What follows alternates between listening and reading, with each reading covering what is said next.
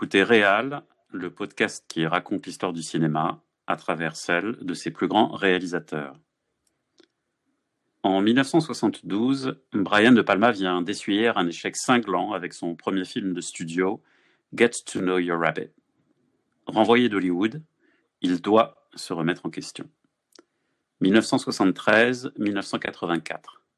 Onze années pendant lesquelles De Palma va explorer ses thèmes de prédilection, naviguer entre le cinéma indépendant et les majors hollywoodiennes, réaliser à moins de 40 ans plusieurs de ses meilleurs films, et multiplier les innovations formelles qui vont marquer l'histoire du Nouvel Hollywood. Si l'on devait s'essayer à classer les films de cette décennie, c'est autour de la figure d'Alfred Hitchcock, figure tutélaire, qu'il conviendrait sans doute de le faire. Car avec successivement Sœur de sang, Obsession, Pulsion, Blowout et Body Double, le réalisateur va sublimer l'héritage du grand Hitch. Mais il serait faux de limiter l'apport de De Palma à cette filiation. Car cette décennie, ce sont aussi Phantom of the Paradise, Carrie, Home Movies et Scarface. Autant de films originaux qui, entre catharsis personnelle et déconstruction du rêve américain, se doivent d'être racontés. Ce deuxième épisode de Réal, donc consacré à Brian De Palma, va, va nous amener de 1973 à 1984 et explorer cette décennie, c'est partir à la découverte d'une filmographie double qui va nous permettre de structurer cette deuxième partie de notre cycle de Palma. Donc commençons, Pierre, si tu le veux bien, par les films du cycle Hitchcockien. Car même si le style du maître du suspense irrigue de bout en bout le cinéma de Brian De Palma, c'est surtout lors de cette décennie que l'empreinte de Hitchcock est la plus forte. Elle donne en effet naissance à cinq films que nous allons évoquer dans la première partie de ce podcast. Et nous allons commencer par le premier d'entre eux, Sisters, Sœurs de sang, qui sort en 1973. Oui, absolument. Euh, Sœurs de sang, c'est effectivement un film qu'il faut euh, euh, replacer dans son contexte. Notre Brian De Palma euh, est de retour à New York après euh, cette expérience difficile à Hollywood et il, il, décide, pour se ressourcer, pour relancer son cinéma, de se tourner résolument du côté du cinéma indépendant. Et tout se passe comme si Brian De Palma, avec Sisters, reprend le cours de sa filmographie là où il l'avait laissé avec Murder à la mode et I Mom. On retrouve un cinéma, je trouve, beaucoup plus personnel que celui de Get to Know Your Rabbit. Et euh, le, le, les, les, influences euh, de Hitchcock euh, sont effectivement patentes. Et puis il y a un autre élément euh, qui vient rajouter une touche Hitchcockienne à ce film, c'est la musique. Et c'est la première fois que l'on parle de, des musiques euh, des films de De Palma, et je pense que ça, ça ne sera pas la dernière, euh, parce que la, la, la musique dans l'œuvre de Palma joue un rôle très très important. Oui. Et euh, dans ce film, pour la première fois, ce ne sera pas la dernière, mais pour la première fois, euh, Brian De Palma va faire appel aux, aux musiciens, aux compositeurs euh, fétiches de, euh, de, Hitchcock en la personne de, de Bernard Herrmann. Et donc, euh, l'environnement sonore de ce film est vraiment très très proche d'un film de Hitchcock mmh. grâce à, à cet apport musical de Bernard Herrmann. Élément également complémentaire pour donner un peu vie à ce film, c'est le, le, personnage de, de Margot Kidder, qui est joué par ma, Margot Kidder, Danielle Breton, cette, cette Québécoise qui essaye de vivre à New York. Mm. Euh, Margot Kidder, pour euh, nos auditeurs qui, euh, qui, ne voient pas trop à, à qui ce, ce, ce, ce, nom fait référence, c'est la Lois Lane euh, des, euh, des, premiers Superman. Absolument. Et, on... et elle, est... elle, avait également euh, eu son heure de gloire avec Amityville, la Maison du Diable. Voilà. Et donc, à ce moment-là, de la carrière de Brian De Palma, donc Margot Kidder partage la vie de De Palma, donc c'est son, son égérie, sa muse. Et, et, la pauvre, elle va subir un traitement absolument terrible parce que le, le, film est, en fait la, la narration, l'histoire peut-être, plus que toute autre chose, de la folie. Tout à fait. Euh, c'est exactement ça. Si tu me le permets, Eric, on va euh, recontextualiser un peu euh, la genèse du, projet. Avant de tourner ce film, Sister, Sœur de sang, il avait eu le projet de travailler sur un film qui s'appelait les poulets. Alors, ce n'est pas un film euh, sur euh, le fameux animal de la ferme, hein, bien évidemment, mais plutôt euh, sur le sobriquet que l'on donne aux forces de l'ordre. Et c'est un film qui donc qu'il entreprend en 72 et qu'il envisage à l'époque avec Burt Reynolds. Et, en fait, il va se désengager très vite de ce film puisque le producteur qui est lié à ce film veut lui imposer Yul Brunner. Donc il est un peu, il est un peu perdu et euh, donc il repart en Californie et effectivement euh, il est euh, hébergé à ce moment-là par une actrice qu'il connaît très bien qui s'appelle Jennifer Salt. Et Jennifer Salt, pourquoi il la connaît très bien? Parce qu'elle a tourné déjà trois films avec lui, qui sont Murder à la mode, The Wedding Party et I Mom, dont on avait parlé lors du, du, premier podcast. Et euh, effectivement, cette Jennifer Salt, elle partage son appartement avec une autre comédienne, Margot Kidder, et qui sera effectivement, comme tu l'as souligné, la, l'égérie et, la, muse de, de, Palma sur cette période, puisqu'ils vont avoir euh, une aventure euh, amoureuse et sentimentale ensemble. Et alors, ce qu'il est important de signaler suite à ce retour en Californie, et ça va irriguer un peu tout ce qui va nous amener à parler euh, tout au long de ce podcast et, du suivant, le, troisième épisode qui sera consacré à la fin de carrière de Brian De Palma.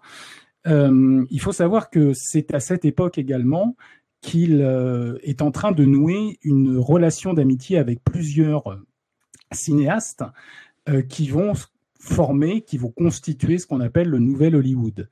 Il retrouve un certain Martin Scorsese qu'il avait croisé en en 65, puisqu'ils étaient en fait euh, voisins de montage. Euh, en fait, euh, ils travaillaient tous les deux sur leur propre film et au moment du montage respectif de leur film. Et puis c'est à cette époque également qu'il va rencontrer des gens comme Steven Spielberg, Francis Ford Coppola, George Lucas ou même Paul Schrader, avec qui il va écrire le, le scénario plus tard d'Obsession. Voilà un peu le contexte historique que je voulais souligner et qui va être important puisque des gens comme euh, Scorsese, Spielberg ou même George Lucas vont avoir un, impact euh, sur la suite de la carrière de De Palma. Il y a un autre élément euh, qui se ressent en fait à la, vision de, ce film, c'est les autres influences de, de, Brian De Palma. Avec Sœur de sang, Brian De Palma continue à, payer sa dette. Euh, il la paye au cabinet du docteur Caligari, ce, grand film euh, de la période euh, expressionniste du cinéma muet allemand. On, retrouve dans la figure du directeur d'asile cette figure du, du docteur Caligari.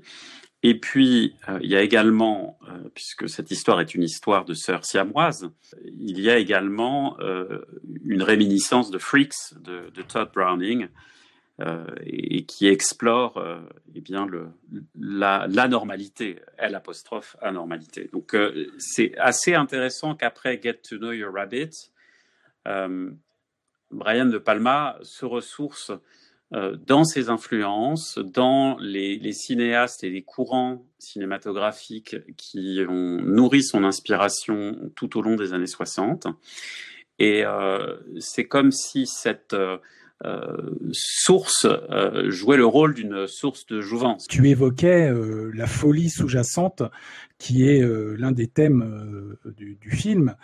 Et euh, effectivement, c'est euh, une récupération d'une figure de style purement Hitchcockienne, puisque euh, le, le, personnage de Daniel Breton, en fait, alors c'est très sensible de parler de ce film sans spoiler. Donc pour ceux qui nous écoutent et qui n'auraient pas vu ce film, c'est c'est un peu compliqué. On fait un jeu d'équilibriste, mais effectivement, tout ce qu'on peut dire, c'est que on peut dire que la figure tutélaire du, et emblématique d'un des, protagonistes du cinéma d'Hitchcock, qui est celui de Norman Bates dans Psychose, est convoqué pour ce film, en plus des figures de style qui sont celles de, de Fenêtre sur cour et de cette, de cette thématique voyeuriste qui irrigue également tout le, tout le cinéma de De Palma.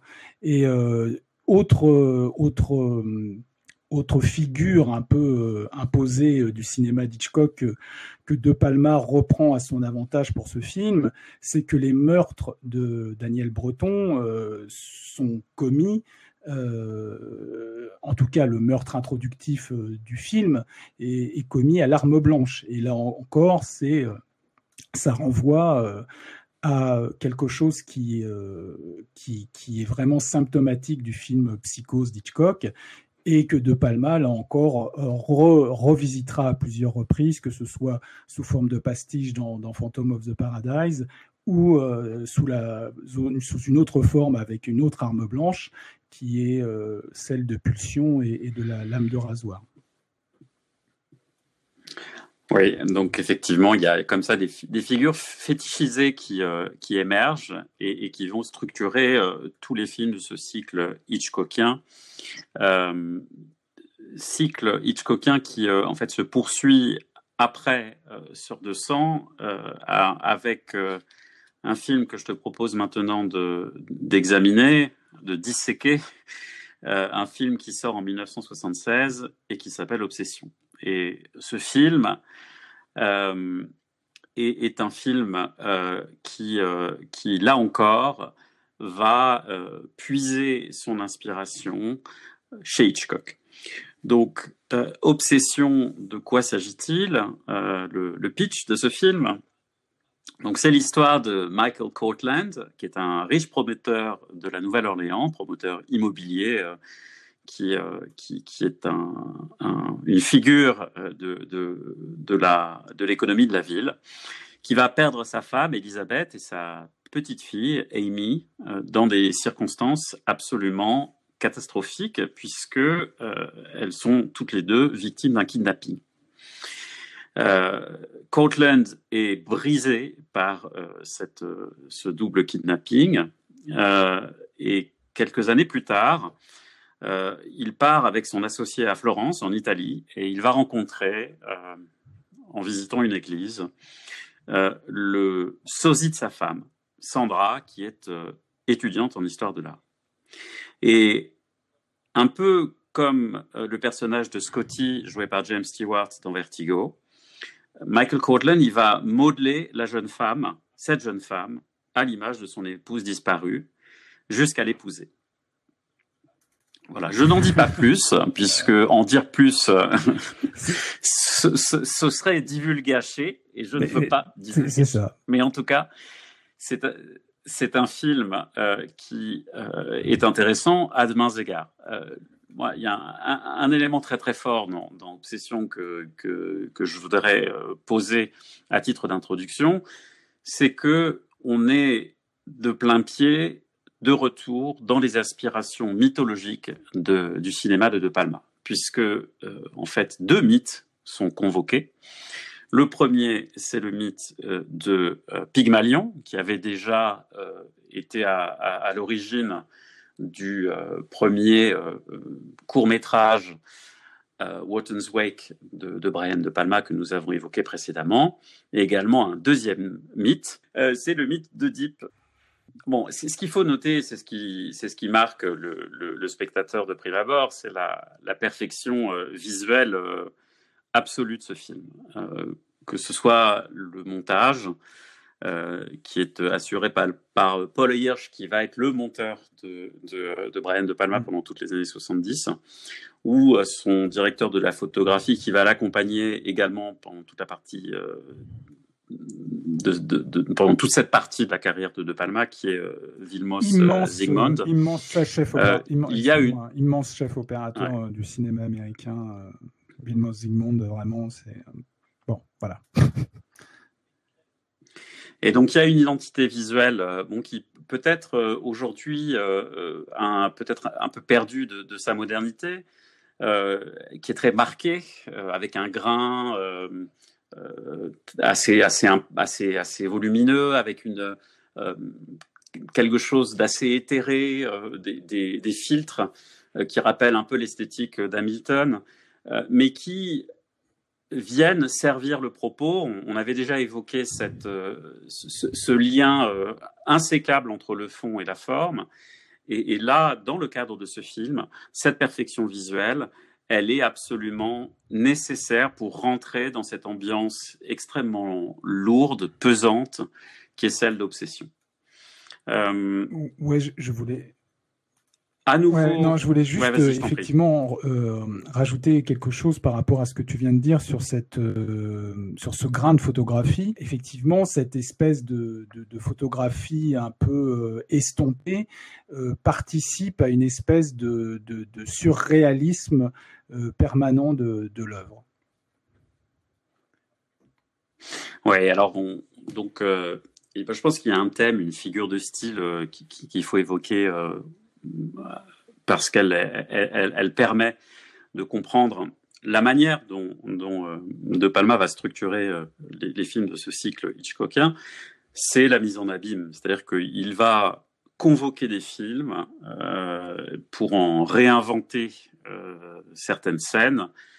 Et, le rapport, il est vraiment un rapport euh, de fétichisé. c'est notamment, on, l'a vu, le cas de, Vertigo. Ce, film est profondément inspiré par Vertigo, que ce soit euh, sa narration, que ce soit certaines scènes. Il y a la, scène sur les, marches de l'église à Florence, qui est une scène de, de travelling compensé. Donc c'est un, un travelling avant qui est couplé avec un zoom arrière. Ça c'est une, c'est la reprise technique à l'identique d'un moment du film de Vertigo. Et encore une fois, pour la dernière fois, me semble-t-il, parce que je crois que c'est le, le, dernier film qui est, qui est, scoré, qui est composé oui. par, euh, par Bernard Herrmann, oui. c'est la musique de Bernard Herrmann qui, euh, qui vient euh, habiter le film euh, de, de, la, de, la, figure tutélaire d'Hitchcock. Et certains critiques, notamment Luc Lagier, qui est critique au cahier du cinéma, parlent de, de d'un certain maniérisme. Euh, alors peut-être, euh, c'est vrai que le, cinéma de, de, Brian De Palma est un cinéma qui est loin euh, de, laisser les critiques indifférents. Mais en tout cas, je, pense que ce serait faire insulte au cinéma de De Palma que de limiter le rapport qu'il entretient à Hitchcock à simplement un rapport de simple copiste. Je pense que ce que Brian De Palma essaye de faire, c'est de, de, s'approprier la grammaire hitchcockienne pour en faire quelque chose de personnel. Et, euh, je, ne suis pas sûr qu'il y arrive complètement avec Obsession, mais euh, il, y arrivera plus tard avec, euh, avec notamment Pulsion et, et, Body Double. Effectivement, Sueur froide, Vertigo est euh, évidemment euh, convoqué euh, sur ce film, ne serait-ce que par effectivement ce fameux travelling compensé dont tu nous as parlé, et qui d'ailleurs est une marque de fabrique hitchcockienne. C'est Hitchcock qui a inventé ce procédé et on appelle d'ailleurs ce, cet effet visuel l'effet vertigo, c'est-à-dire que le film a donné ce, cette dénomination à cet effet visuel. Euh, et il y a également aussi euh, la convocation du cinéma japonais, puisque le, film euh, est aussi fait, écho à, à, un film de Ozu qui s'appelle Fin d'automne. Et ça, c'est peut-être plus le côté de Paul Schrader. Donc Paul Schrader, c'est le scénariste d'Obsession. Il va devenir aussi lui-même metteur en scène. Il, il, a fait des films comme Hardcore, par exemple. Et, euh, ça, c'est très important. C'est-à-dire qu'il est dans une phase où, euh, justement, effectivement, il a toujours ce, cette conscience du cinéma euh, d'avant, du cinéma qui est derrière lui. Il va se réapproprier les codes et il va essayer de, il va essayer de les adapter à son propre style.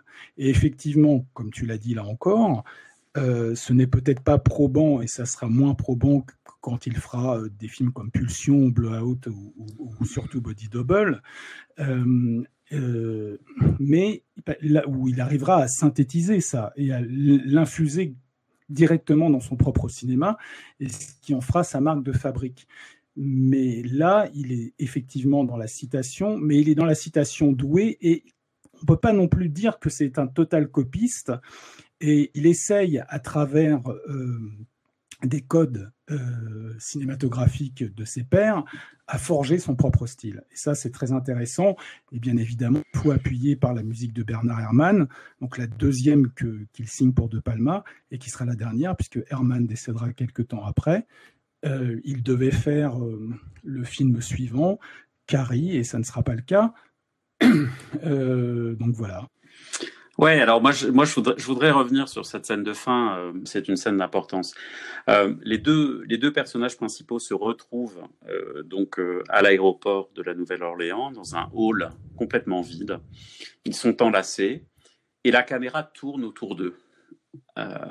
Et, et c'est une scène muette. Donc tout passe par le regard, par les expressions des deux acteurs et par la musique qui, qui vient quelque part euh, dramatiser, euh, exprimer le tragique de ces retrouvailles. Et elle est importante cette scène parce que ce, cette espèce de travelling en rond est quelque chose qui, qui sera réutilisé dans, dans Carré au bal du diable. Et j'ai l'impression que il y a quelque chose d'extrêmement euh, voulu dans, dans le, caractère très explicite, presque, enfin surligné, presque outré euh, de la de, de, de, de, cette rencontre absolument de, de enfin, cette retrouvaille complètement bouleversante et qui donne à voir le, le tragique absolu de cette histoire, c'est que le spectateur a le vertige et cette sensation de vertige qui est donnée par ce travelling circulaire, eh bien, ça révèle le, le, sentiment de Cortland, du héros, qui lui-même se perd dans le vertige du temps en essayant de, donner, de redonner vie à sa vie passée, à son passé, à l'image de sa femme morte. Et euh, cette fin-là, je trouve, c'est quelque part le dépassement euh, de, de, l'esthétique hitchcockienne et c'est, une scène extrêmement personnel, je trouve, et, euh, qui ouvre sur euh, les autres films de ce cycle Hitchcock, euh, de ce cycle Hitchcockien, de cette série de cinq films Hitchcockiens, euh, qui, une fois encore, va essayer de pousser le cinéma Hitchcock plus loin, parce que c'est vraiment ça, je trouve, qui, qui, singularise la démarche de, de, de Brian De Palma, c'est qu'il il reprend le cinéma d'Hitchcock là où Hitchcock le laisse au milieu des années 70 et il essaye de l'accompagner plus loin.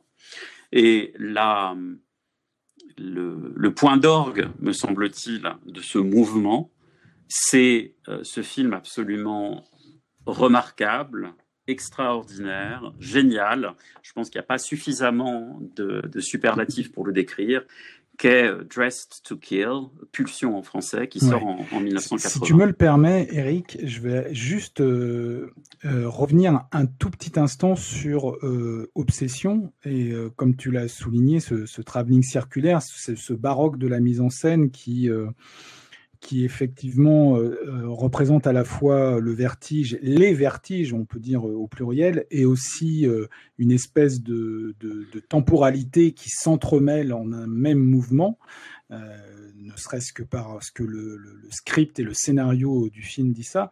Mais je trouve qu'il est important de souligner avec Obsession, c'est l'une des thématiques euh, qui, revient et qui va revenir, qui, était déjà celle euh, qui était déjà présente dans le, précédent podcast euh, et sur la première période de De Palma, c'est que à travers cette histoire de Cortland et, et, de sa femme disparue et de voilà et de sa fille, il y a aussi la volonté de réécrire l'histoire et de revivre l'histoire. Puisqu'en fait, Cortland cette histoire, il va la revivre, il va essayer de ne pas commettre les erreurs qui ont été les siennes, ou du moins pense-t-il qu'elles ont été les siennes lors de la première partie de film.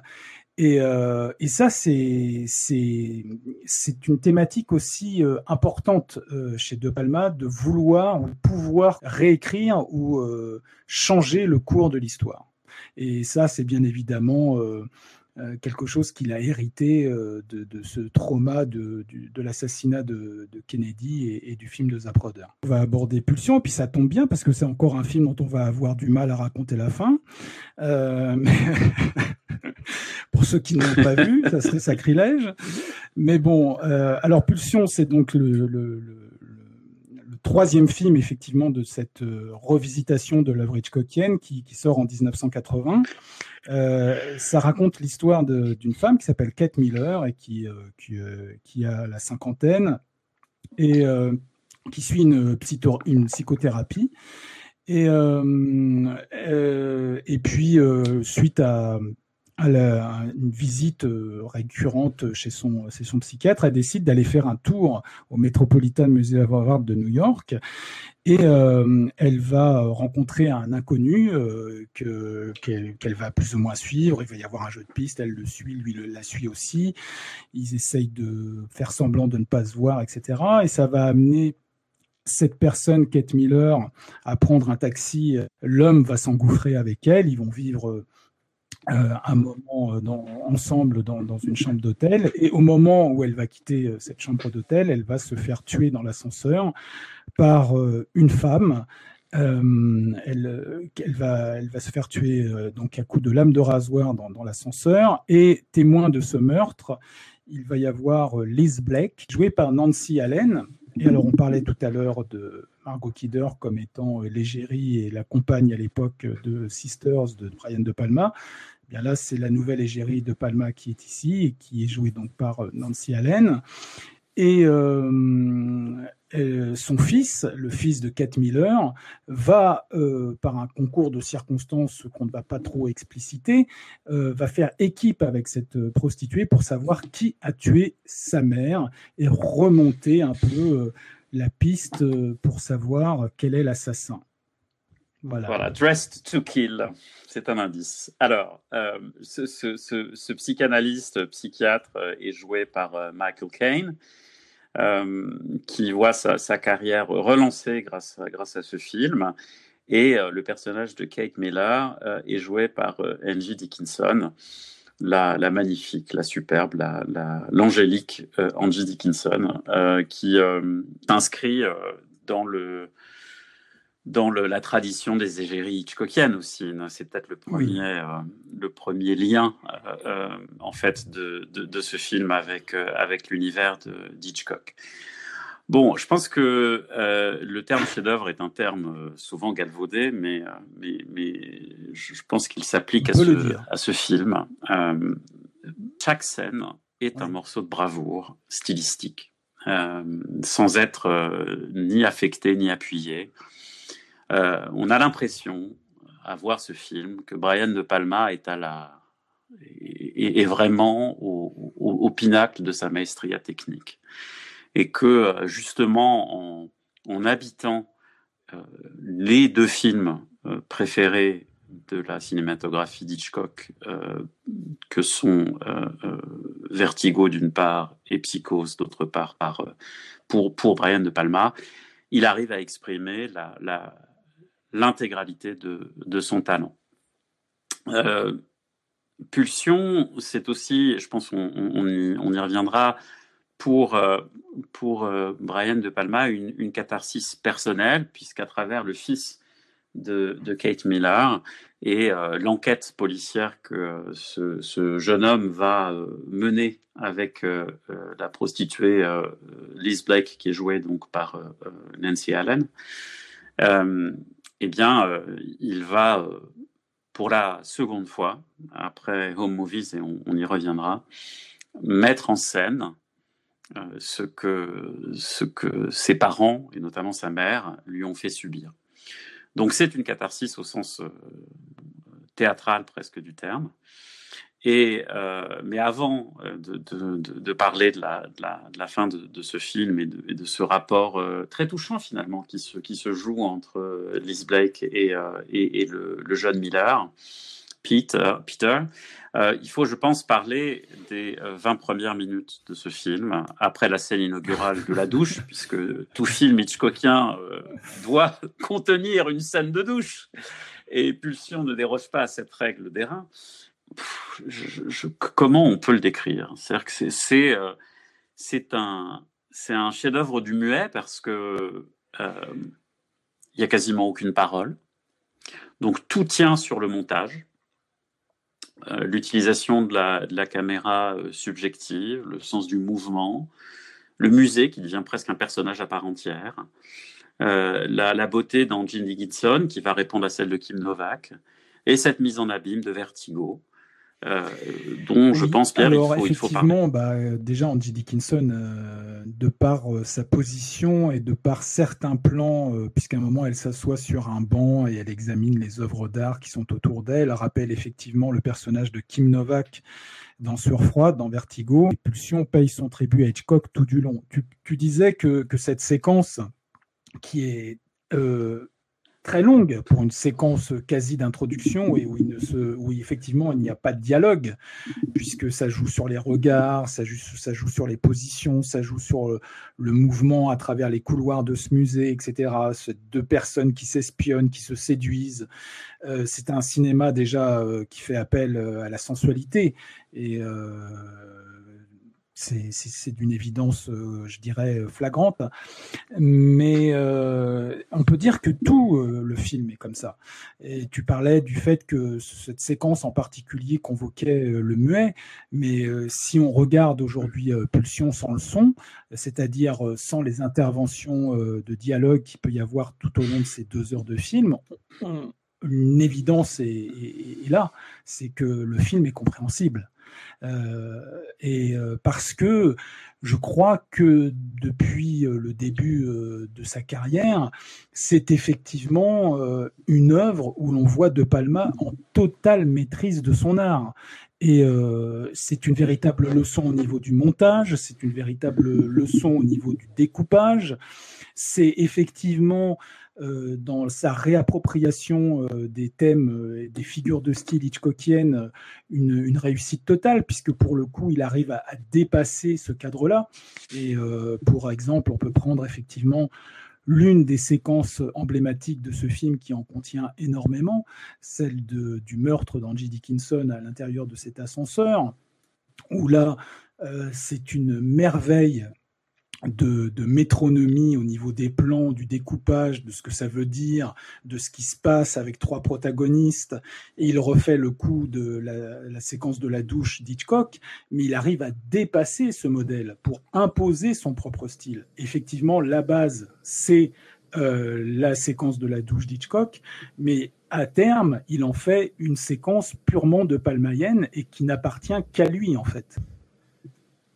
Absolument, absolument. Et, euh, ce qui, est d'ailleurs très intéressant, et je, te laisserai après reparler de cette, cette euh, tellement importante de l'ascenseur, c'est que euh, que ce soit pour Vertigo qui structure la première partie du film et que Psychose qui structure la deuxième partie de, de, Pulsion, effectivement, l'apport de, de Brian De Palma, c'est qu'il va au-delà.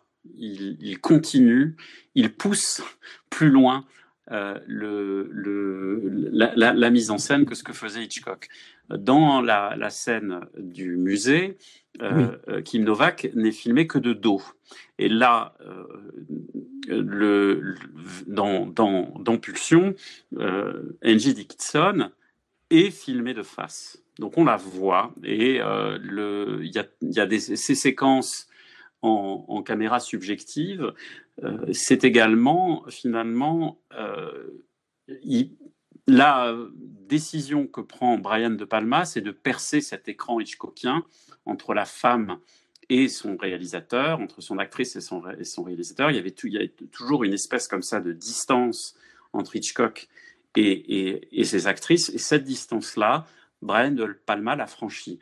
De la même manière, dans la scène de l'ascenseur, qui est qui fait écho à la scène de la douche dans, euh, Psychose, le montage de Psychose fait qu'on ne voit pas les coups de couteau portés. Chaque coupure du montage fait écho à euh, un, coup de couteau. Et là, dans la scène de l'ascenseur, euh, les, coups de rasoir sont montrés. On voit le corps souffrir, on voit le sang jaillir, euh, on est à une époque, euh, je crois, de mémoire que Psychose date de 1961, si je ne dis pas de bêtises. Euh, et il y a une époque, c'était une époque où encore, même si le film choque, puisque l'une des accroches du film de, Hitchcock, c'était vous ne, vous ne prendrez plus jamais une douche après avoir vu ce film c'était de, de, jouer avec euh, la, censure. En fait, il savait qu'il était, il y avait une espèce de, de code et qu'il pouvait pas dépasser, etc. Là, quand euh, De Palma euh, fait ce film, l'évolution cinématographique et l'évolution du cinéma est telle qu'il peut se permettre de montrer des choses. Et ce qui est intéressant, c'est de voir la fin de carrière de Alfred Hitchcock, puisque l'un de ses derniers films, qui est Frenzy, est euh, inhabituel euh, visuellement parlant pour un film d'Alfred Hitchcock. On peut dire que la nudité y est montrée de façon très crue, euh, les meurtres sont très, là aussi très explicites, puisqu'on rappelle que Frenzy, ça raconte l'histoire d'un tueur qui étrangle avec une cravate ses, victimes. Euh, et donc, ce qui est intéressant de voir, c'est que euh, à, peu de choses près, je crois que Frenzy date de 73 ou 75, là on est en 80. Donc Hitchcock, dans ses derniers soubresauts, euh, arrive sur un terrain qui est très proche de celui de De Palma. Et donc on peut se dire que si Hitchcock en avait eu la possibilité, il aurait peut-être montré plus de choses. Et ce qui est très important aussi de voir, c'est de voir que euh, pour Pulsion, euh, on parlait tout à l'heure de cette longue séquence d'introduction euh, qui dure, je crois, pas loin de 20 minutes, 20-25 minutes. Et en fait, c'est l'idée de départ que De Palma a quand il décide de faire Pulsion. Puisque quand il parle du film, il dit euh, Je voulais tourner un film dans lequel, à l'instar de Psychose, on s'attache à décrire soigneusement un personnage qu'on tue ensuite. Et donc, c'est ça, en fait, le début de, de, Pulsion.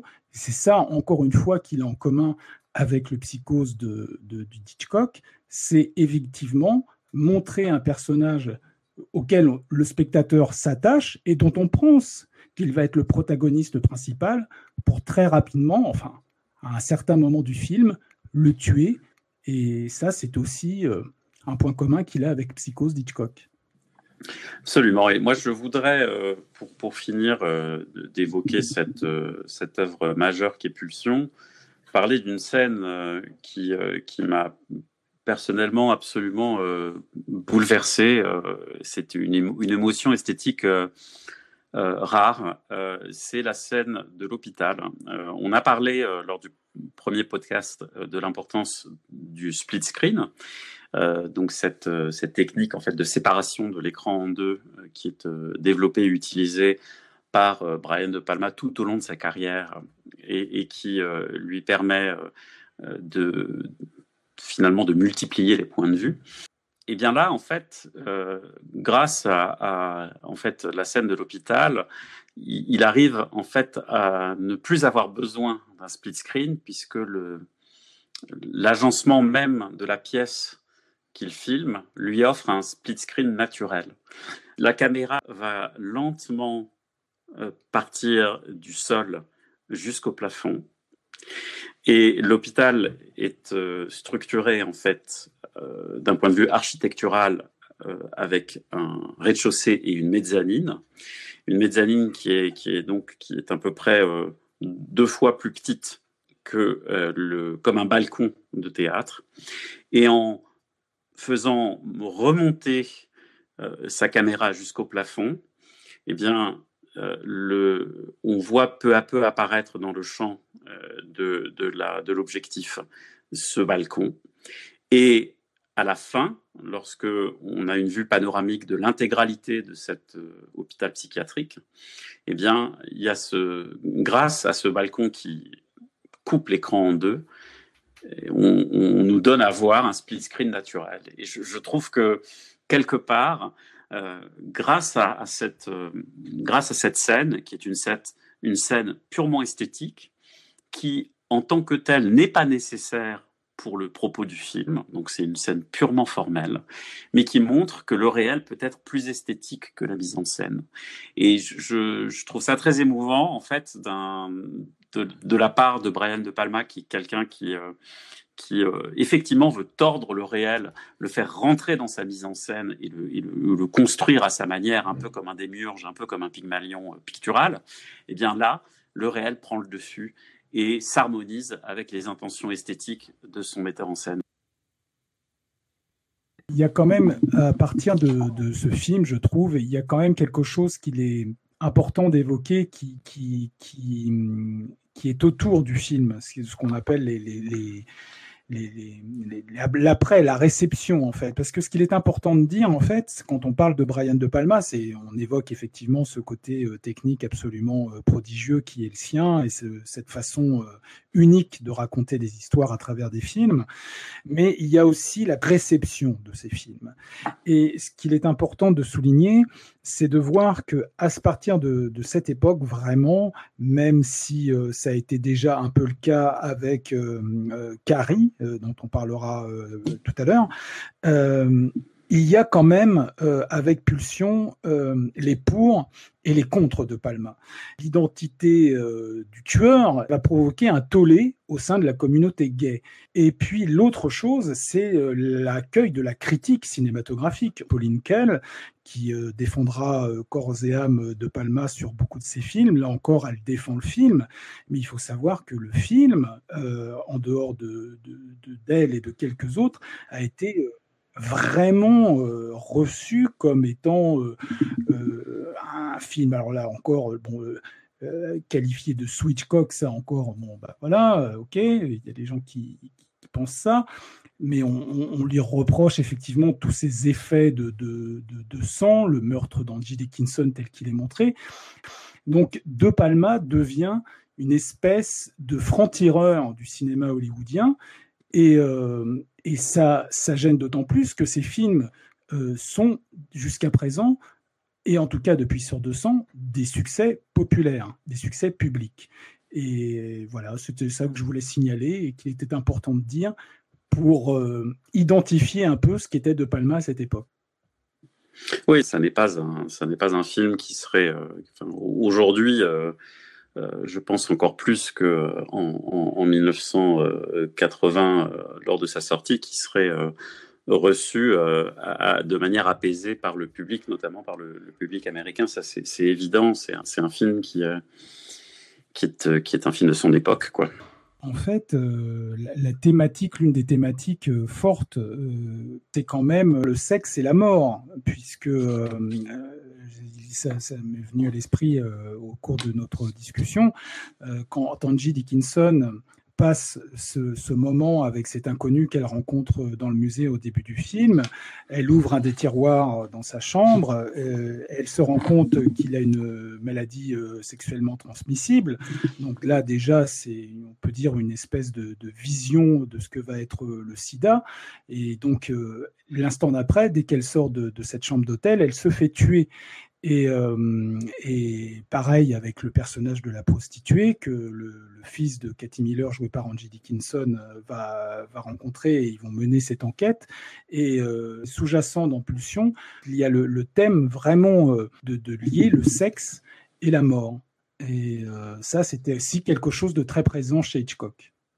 Ouais, c'est Eros et Thanatos, encore, encore un héritage antique euh, qui, euh, qui vient habiter le, le, qui vient habiter le le, euh, le, le, cinéma de, de Hitchcock, non, de Brian de Palma, et, et, et dans, dans, le cadre d'un film qui parle aussi beaucoup de la psychanalyse. c'est une évidence. Explorer les, les liens entre le sexe et la mort, c'est finalement le, moins qu'on puisse faire. alors, l'année d'après, euh, eh bien, euh, notre, notre cher Brian De Palma euh, s'essaye à, un film Hitchcockien, mais c'est peut-être le, moins Hitchcockien de ce cycle de, de, films profondément marqué par le, la, figure de, Hitch.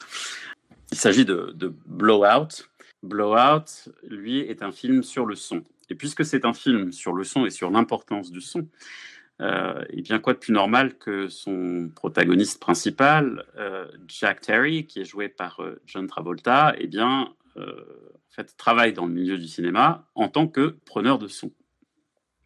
il travaille pour un, cinéma tout sauf prestigieux, donc on est au, au cœur de la sous-culture américaine, du cinéma, du cinéma de série Z. Et, ce, Jack Terry euh, doit donc enregistrer des nouveaux sons pour le film qu'il est en train de, mixer. Et à l'occasion d'une prise de son au bord d'un pont, eh bien, il devient témoin d'un accident mortel euh, qui, euh, donc, dans lequel va trouver, dans lequel le, un gouverneur américain, candidat aux prochaines élections américaines, va trouver la mort. Et dans cette euh, voiture se trouve euh, une jeune femme, Sally, jouée à nouveau par euh, Nancy Allen, qui continue de, partager la vie de Brian De Palma à l'époque. Et donc cette jeune Sally est en fait une prostituée, là encore. Et donc il se trouve le témoin de cet accident et il enregistre le son de cet accident. Et en, réécoutant à plusieurs reprises l'enregistrement de l'accident, eh bien, Jack va se rendre compte qu'un coup de feu a été tiré. Donc il ne s'agit pas d'un accident, contrairement à ce que disent les journaux, mais il s'agit d'un attentat.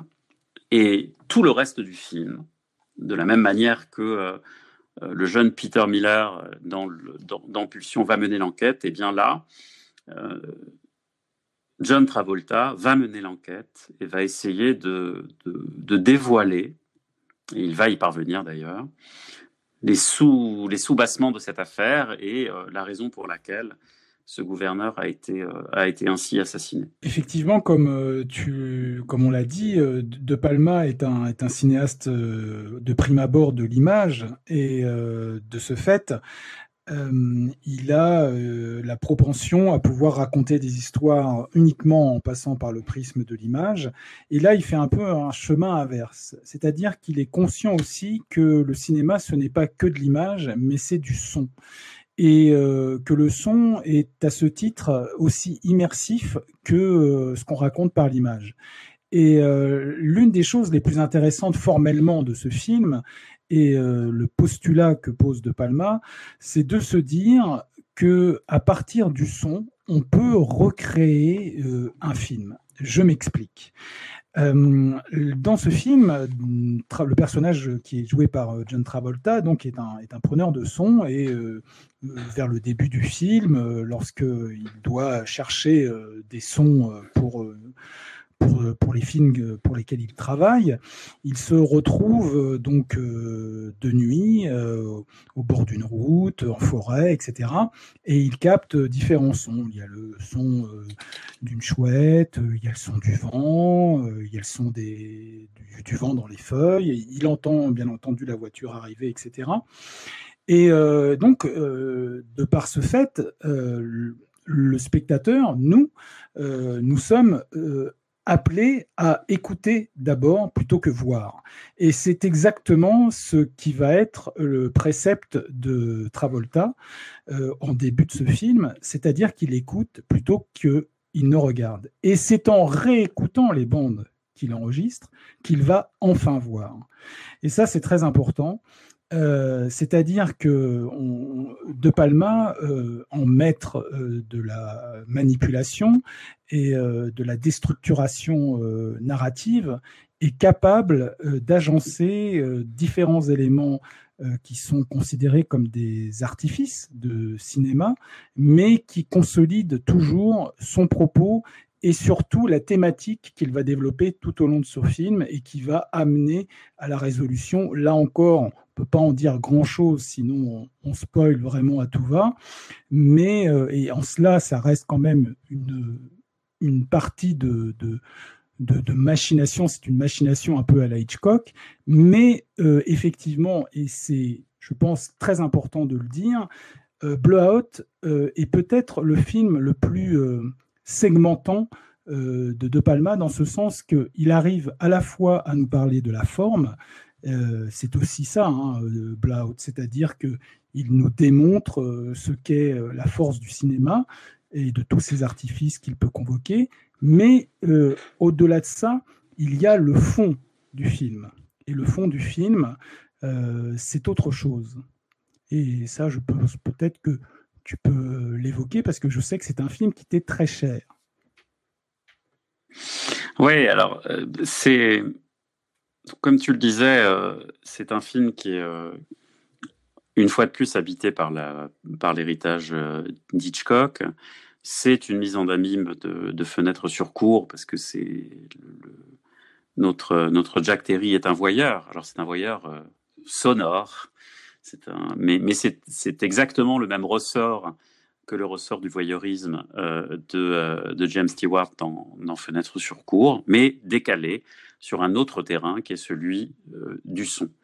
C'est un film sur la création d'un film dont l'objet est de capturer le réel c'est une caractéristique très intéressante de ce film qu'il faut mettre en, parallèle avec le film amateur de, de Zapruder qui a filmé l'attentat de JFK, mais en un seul plan.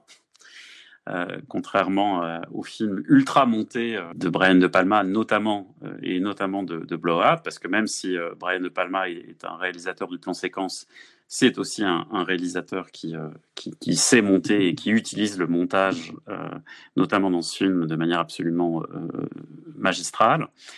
Et d'un photographe qui a, pris en photo l'accident, qu'il arrive en fait à reconstituer ou à créer un film en, associant ces images qui sont statiques et son enregistrement. Et dans la filmographie euh, de, Brian De Palma, je ne crois qu'il n'y a pas de film qui parle autant du processus de création cinématographique que ce film, avec Home Movies, euh, qu'on va, qu'on va évoquer euh, plus tard.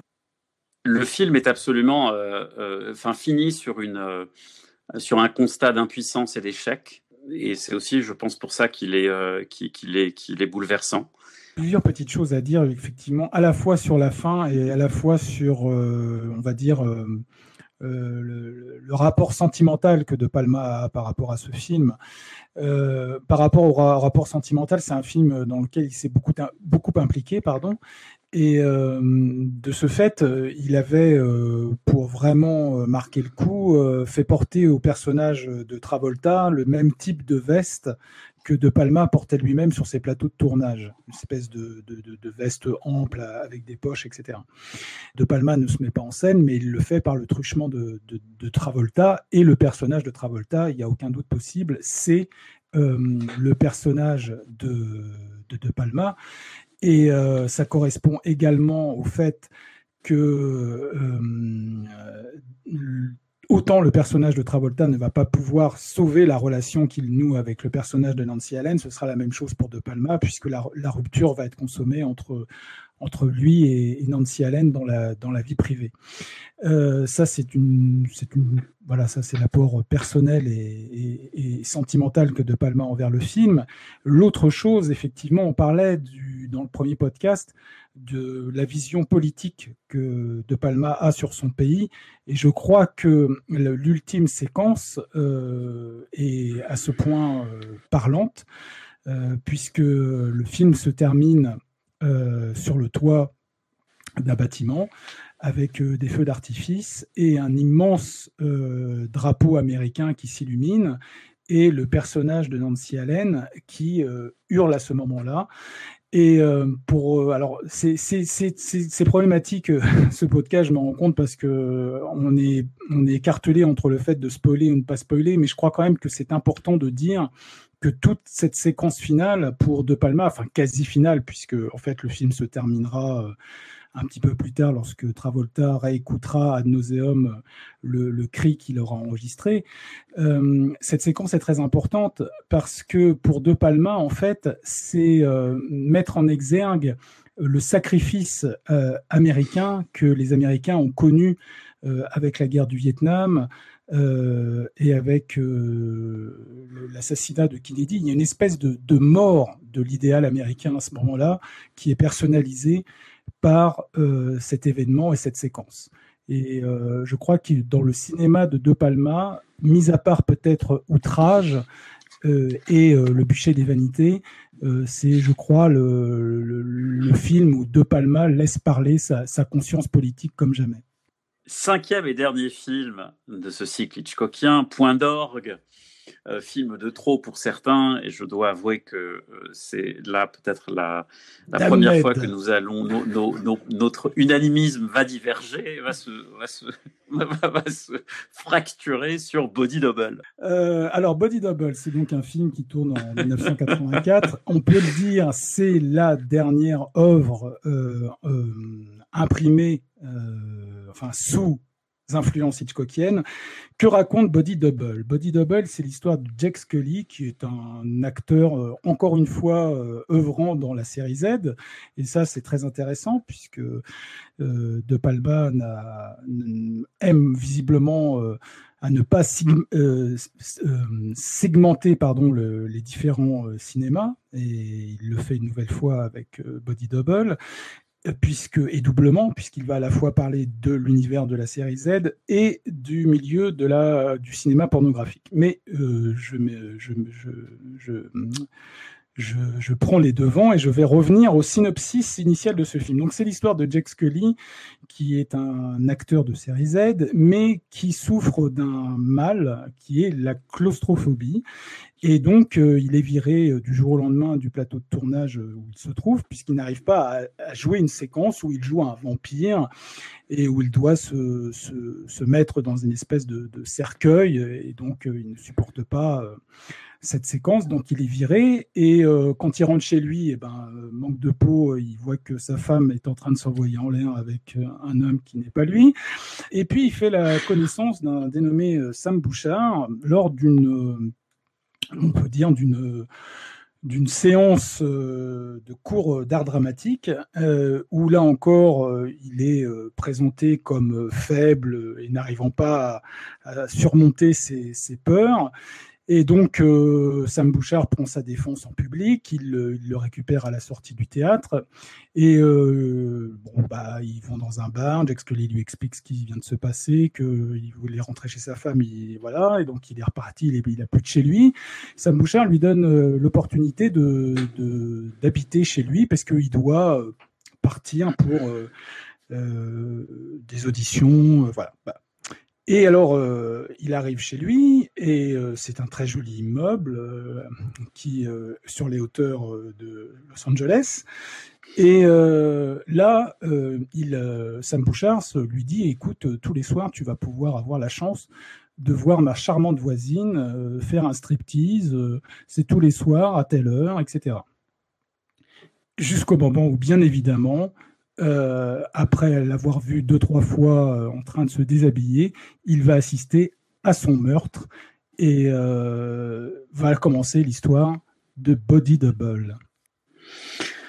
Oui, film, encore une fois, qui, qui, est donc un film où quelqu'un dont le métier n'est pas d'enquêter se, se, retrouve à enquêter de la même manière que, que, le jeune de Palma euh, avait été contraint et forcé, euh, euh, amené à enquêter sur les, agissements de son adultérin de son père. Tu me le disais en préparant ce podcast, Pierre, c'est clairement un film qui doit beaucoup, beaucoup, beaucoup à Hitchcock, mais qui Pierre, pour toi, est aussi une mise en abîme autobiographique. Absolument. Lorsque j'ai fait le résumé euh, rapide du, film, j'ai évoqué cette séquence où Jacques Scully euh, euh, on va le dire, clairement humilié lors d'une d'un cours d'art dramatique. Et d'ailleurs, il l'expliquera plus tard. En fait, c'est il, il, il, se moque un peu. Alors, ce qui est très étonnant de c'est pas qu'il se moque, c'est qu'il dénonce les dérives de l'acteur studio euh, tel qu'on le connaît à travers des acteurs aussi renommés que Marlon Brando, euh, Robert De Niro ou Al Pacino. Euh, pour lui, ça peut mener, lorsque c'est entre les mains de, de personnes un peu douteuses, à l'humiliation de, de l'individu. Et, ça, l'humiliation de l'individu, c'est quelque chose qui lui est très personnel, puisque ça fait bien évidemment, ça renvoie à, la défense qu'il prenait de, son frère euh, par rapport à son père. Euh, et puis, euh, c'est biographique parce que eh cette, euh, cette, cette, espèce d'errance euh, entre plusieurs euh, endroits et des moments où il était dans le creux de la vague, etc., de, de Palma l'a aussi connu. et puis, on se rend compte que Body Double, c'est quand même l'œuvre de la synthèse, en tout cas de la synthèse des thèmes Hitchcockiens qu'il avait entamés avec tous les films dont on vient de parler. encore une fois, il revisite le voyeurisme, qui est apparu euh, dès euh, Haimom. Euh, c'est effectivement, il, il s'empare d'un mal qui est la claustrophobie et non pas le vertige comme dans Sueur froide, le film vraiment qui l'aura traumatisé, on, ne cessera jamais de le répéter. Et cette claustrophobie, elle est aussi autobiographique, non pas qu'il en souffrait lui-même, mais c'est un mal dont souffrait Nancy Allen. Et puis, il y a également cette idée de doublure qui euh, est venu euh, à son esprit lorsqu'il a la tourné Pulsion et cette fameuse séquence dont on a parlé de, de l'introduction de Pulsion où Angie Dickinson se retrouve sous une douche, sauf que ce n'est pas Angie Dickinson que, que l'on voit, en tout cas pas sur tous les plans. Il s'agit d'une doublure et cette idée va être prise dans le scénario, dans le générique final, pardon, de, de Body Double. Et puis, il y a effectivement, on l'a dit aussi, euh, cette idée que De Palma a euh, fait croire à des producteurs euh, de films érotiques plus que pornographiques, bien que je pense que c'était pas loin, la ligne était, un peu mordue. il avait fait, ses premières armes en faisant croire à des producteurs de, de, films qu'il allait leur faire des films érotiques alors qu'il leur fait des films comme I'm Mom ou Greetings. Et donc là, effectivement, c'est quelque chose aussi qu'il s'accapare, dont il s'accapare pour pouvoir raconter une histoire. Et euh, ce qui est important euh, pour moi euh, à travers Body Double, c'est que c'est la quintessence stylistique de tout ce que De Palma a mis en place dans ses précédents films, en l'imprégnant d'un esthétisme très années 80. Et donc c'est peut-être pour ça, Eric, que tu as eu un peu de mal avec ce film. Et si on doit on va dire, euh, dire ce que c'était l'esthétisme des années 80, on peut euh, sans sourciller euh, montrer Body Double comme une espèce de, quintessence de, ce style. Moi, ce que je voulais dire par rapport à, Body Double que j'aime beaucoup, c'est que en fait, il y a des, séquences qui sont incroyables et qui, pour moi, sont aussi abouties en termes formels que l'a été Pulsion quatre ans auparavant. Je m'explique. Euh, il y a dans euh, Body Double une séquence absolument fabuleuse qui est euh, une séquence qui reprend un peu le schéma de pulsion en ce sens que nous allons assister à une filature entre non pas deux personnages, comme c'était le cas dans, Pulsion entre Angie Dickinson et, cet inconnu qu'elle drague à l'intérieur du musée, euh, là, il change de décor. Il prend comme décor euh, un immense centre commercial à ciel ouvert. Pardon. Et euh, en fait, il va mettre en place quelque chose d'assez incroyable à travers cette séquence. C'est une espèce de mise en abîme à l'intérieur de ce qu'il va démontrer comme étant le, le, chaînon total de la production cinématographique. Euh, dans cette séquence, il y a euh, le personnage de Jake Scully qui suit donc la voisine qu'il observe euh, tous les soirs au télescope. Et puis, eux deux se font suivre par ce qui est le tueur, l'antagoniste du film, qui, donc ils sont suivis à leur tour par, par un tueur. Et nous, en tant que spectateurs, nous assistons à ça. Donc il y a une espèce de effet, euh, ce que j'appelle moi l'effet boîte vache Vous savez, sur les, sur les boîtes de vache vous avez une vache et dans la boucle d'oreille de la vache vous voyez encore une boîte de vache etc., etc. Le début, c'est De Palma. De Palma, c'est le seul maître à bord, c'est le réalisateur, c'est le chef d'orchestre. Donc il est derrière sa caméra. Qui y a derrière De Palma? Il y a absolument personne, à part peut-être un producteur, mais euh, sinon il est le seul maître de son film et donc c'est lui qui est en début. Et il tourne cette séquence. Et qui est à l'autre bout de la chaîne à la fin C'est le projectionniste. Donc si on résume, le projectionniste regarde les spectateurs qui regardent le film Body Double et qui à ce moment précis du film regarde un tueur qui suit le héros, qui suit une femme et qui est mise en scène par Brian De Palma. Et c'est absolument prodigieux. On est totalement sollicité de, de façon différente. On est sollicité à la fois par le regard, par l'œil, et euh, cette, cette, façon euh, d'être dans l'élégance permanente sollicite du coup l'intellect. Et il y a toutes les figures de style de De Palma dans ce film.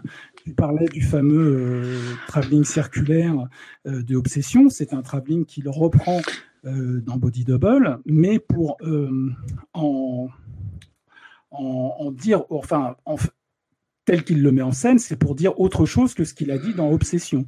C'est-à-dire que euh, il a, c'est euh, le vertige des sens.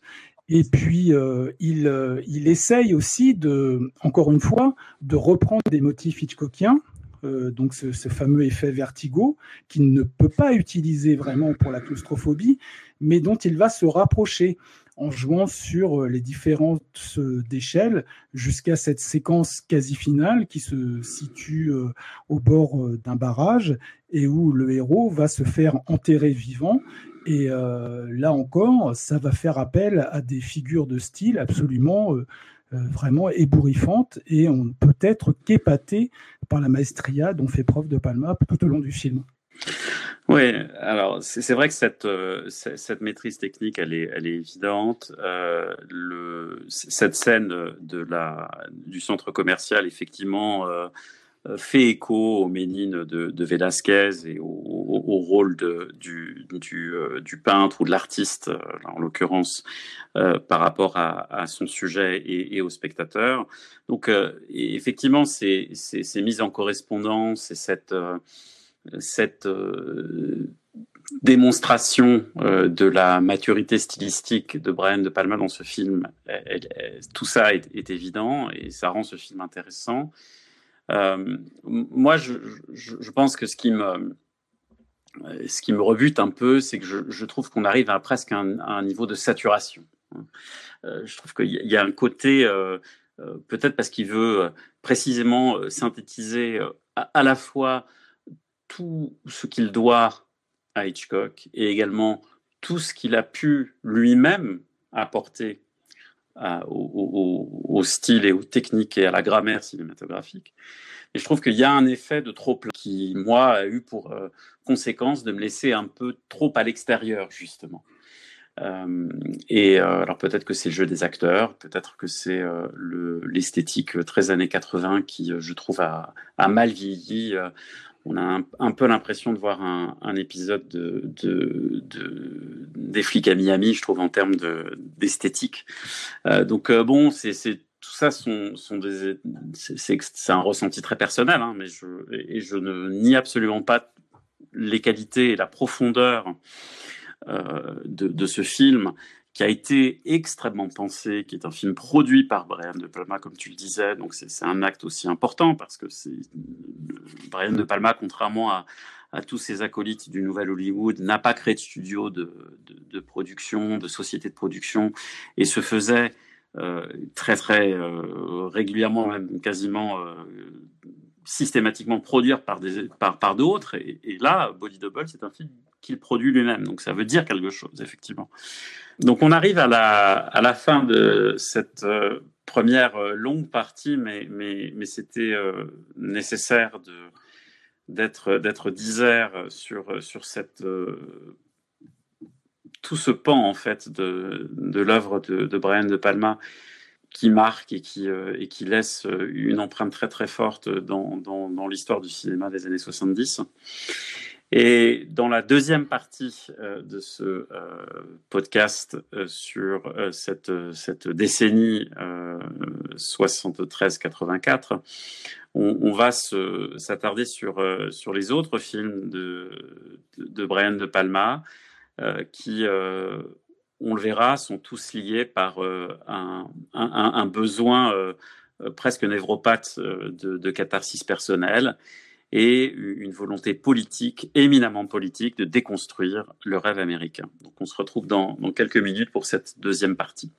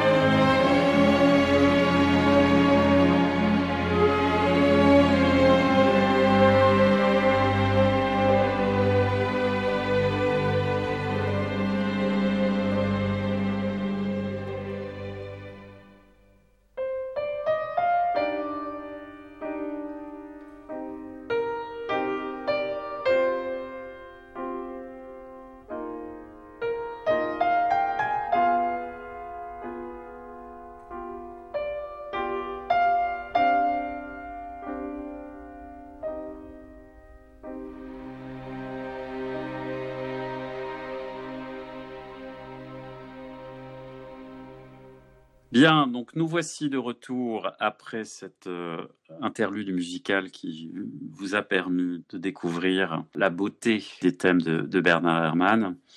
Euh, et donc on se retrouve pour la deuxième partie de ce podcast avec euh, mon acolyte Pierre Jacquet pour explorer le deuxième bloc des films réalisés par Brian De Palma au cours de cette décennie 1973-1984.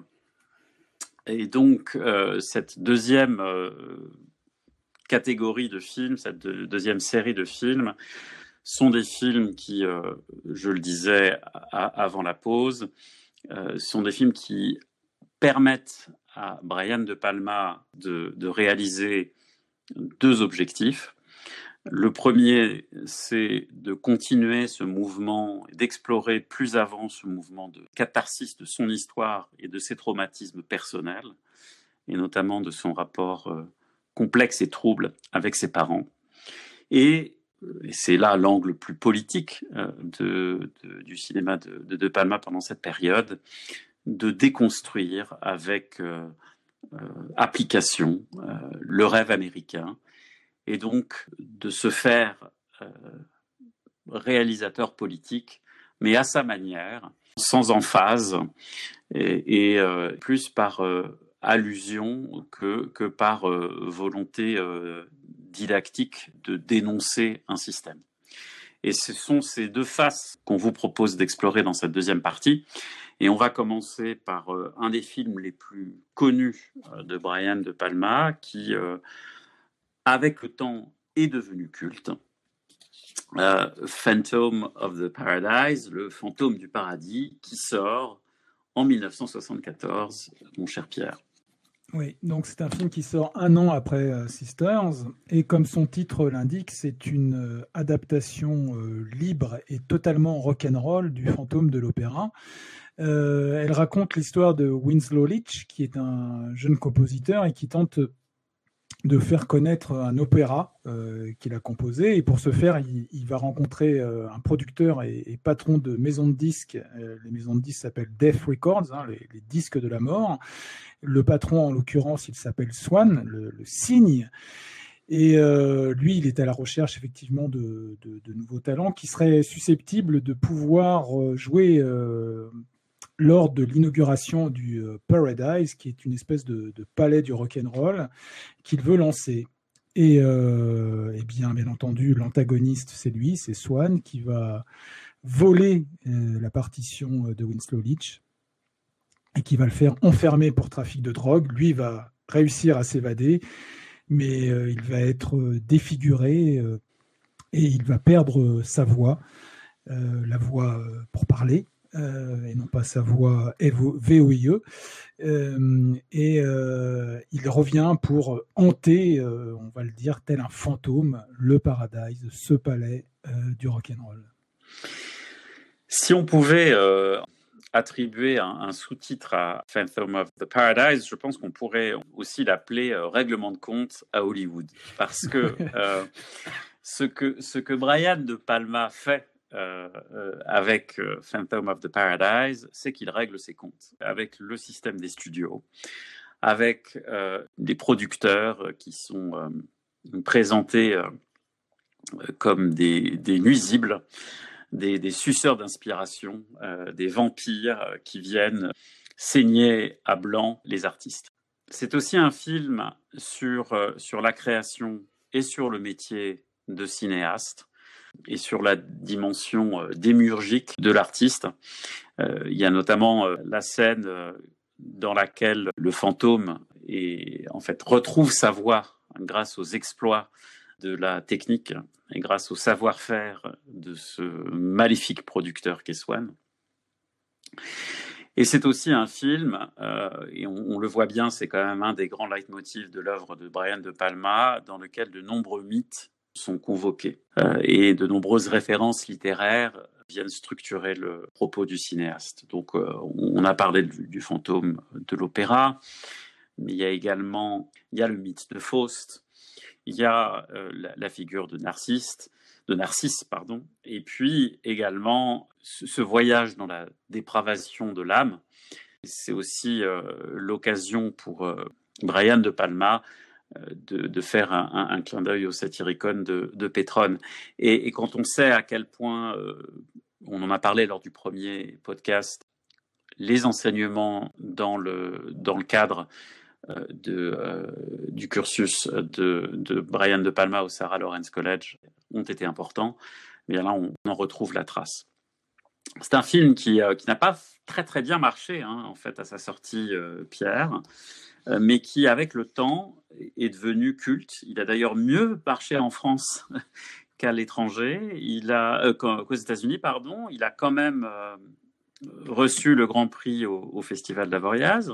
Et aujourd'hui, euh, un peu comme le Rocky Horror Picture Show et, d'autres films musicaux des années 70, Hair euh, également, c'est devenu un film culte hein, euh, qui, à cet égard, tient une place à part dans la filmographie de, de Brian De Palma. Absolument, c'est euh, une œuvre à part dans le cinéma de De Palma. Comme tu le disais, c'est euh, un film qui a eu euh, le Grand Prix du Festival d'Avoriaz un an plus tard, lors de, de sa présentation en 1975.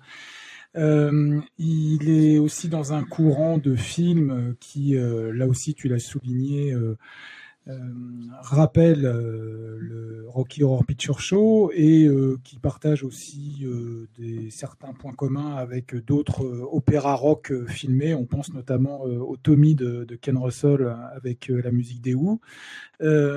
et parce que c'est trois films qui convoquent à la fois le psychédélisme de l'époque, avec euh, l'usage des psychotropes qui vont avec sans doute et euh, aussi euh, une espèce de, climat un peu d'ambiance un peu fantastique science-fictionnel ce genre de choses. Et effectivement c'est un film à part dans, la filmographie de De Palma mais ça lui permet de convoquer là encore quelques figures de style. Alors effectivement comme tu le disais des figures de style mythologiques mais euh, aussi euh, ça lui permet de convoquer euh, ses pairs, et puis pas des moindres, puisque il convoque par exemple Michael Powell à travers son film Les Chaussons Rouges, avec cette scène où Swan regarde des auditions derrière un miroir, qui est donc directement inspiré de celle des Chaussons Rouges.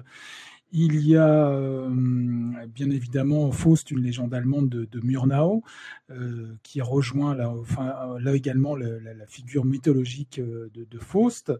il cite le, Dracula de, Todd Browning également lors d'une scène puisque Swan est censé revenir à un moment de, Transylvanie et il arbore un costume qui rappelle celui que, portait l'illustre acteur du Dracula de Todd Browning, qui n'était autre que Bela Lugosi.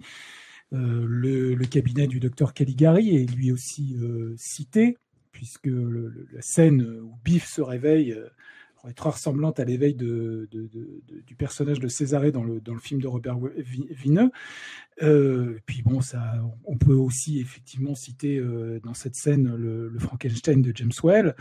Euh, il y a effectivement encore une fois Hitchcock, hein, donc ça fait le lien avec la première partie de ce podcast puisque Psychose est cité comme je l'avais dit, à travers une séquence pastiche. oui, très drôle, la douche. Voilà, avec un des chiottes, hein, on va le dire. voilà. Euh, et également euh, Soir froide, puisque le générique d'ouverture où on voit le logo de Def Records dans une espèce de, de, de, de présentation circulaire euh, rappelle les couleurs euh, de, du, générique de celui d'Hitchcock. Et puis il y a aussi, aussi les cycles Mabuse, là, les, les, quatre films du grand Fritz Lang, puisque la, figure de Swan, euh, omnipotente, omnisciente, qui voit tout euh, grâce à un système de vidéosurveillance euh, qui ravirait les maires de, l'Ouest parisien, eh bien, se, retrouve, aussi convoqué. Hein. Il y a une espèce d'écho hein, de la figure du docteur Mabuse dans Swan. Absolument. Et, euh, puis, euh, alors là où on voit le, on parlait du, détournement un peu de, la séquence de psychose euh, d'Hitchcock à travers cette séquence de la douche qui est un pastiche. Il resitue aussi certaines séquences. on pense à celle qui utilise d'ailleurs la technique du split screen qui lui est chère. Euh, de cette séquence de la bombe à retardement qui est placée dans le, dans le coffre du véhicule du groupe euh, qui s'appelle les Juicy Fruits et euh, Juicy Fruits pardon et qui est un clin d'œil au, plan séquence d'ouverture du, du, film La soif du mal d'Orson Welles. et comme tu le disais, thématiquement parlant, ce film, il faut le prendre en premier lieu comme une espèce de revanche et de réponse au fait que De Palma a été viré euh, de Get to Know Your Rabbit, euh, son film précédent, et qui n'a pas pu le finir. Il a été complètement dépossédé euh, du montage final du film, et la dépossession d'une œuvre d'art, c'est effectivement le thème principal de cette adaptation libre du Fantôme de l'Opéra de, de, Gaston Leroux avec Phantom of the Paradise, tout en en rendant hommage à des figures un peu euh, emblématiques de l'époque, euh, de, la, de, emblématiques de, l'univers de la musique rock, puisque le personnage de Swan en creux est, une représentation à peine dissimulée de celui de, Phil Spector, euh, le célèbre producteur qui a été autour d'artistes aussi divers que Tina Turner ou les Beatles. Et qui, est, mort il y, a, quelques semaines et qui a fini sa vie en prison pour meurtre. Tout à fait, il est bien de le rappeler. Euh, ce que je voulais dire, c'est alors, euh, tu le disais, Phantom of the Paradise a été euh, effectivement au même titre que The Rocky Horror Picture Show qui est diffusé depuis euh, sa date de sortie dans un cinéma à Paris euh, de façon continue, a connu une seconde, seconde vie à travers sa diffusion sur la télévision câblée, en satellite, puis ensuite dans des éditions DVD, Blu-ray assez prestigieuses, dont une dont je vous recommande de trouver un exemplaire, mais ça va être compliqué parce qu'il est en rupture stock, il ne sera pas réédité, mais c'est chez Carlotta. Ils ont sorti une dernière euh, édition de Phantom of the Paradise qui est absolument prodigieuse et magnifique avec un nouveau master. Et c'est un film culte parce que il a, on peut le dire, euh, euh, frappé l'inconscient collectif. alors, on, parlait lors de la première partie du fait que Brian De Palma devenait de plus en plus copain avec ses, ses amis euh, Martin Scorsese, euh, Steven Spielberg, euh, Francis Ford Coppola, mais il est surtout connu, Brian De Palma, pour avoir une relation assez assez soutenue avec un de ses camarades qui est George Lucas. Donc, et il faut savoir que George Lucas, au moment où il préparait American Graffiti, euh, il est euh, en train, euh, dans un coin de sa tête, de, commencer à écrire le scénario de, Star Wars, qui sortira en 77. Et il va rendre visite donc à son petit copain Brian De Palma sur le plateau de tournage de Phantom of the Paradise.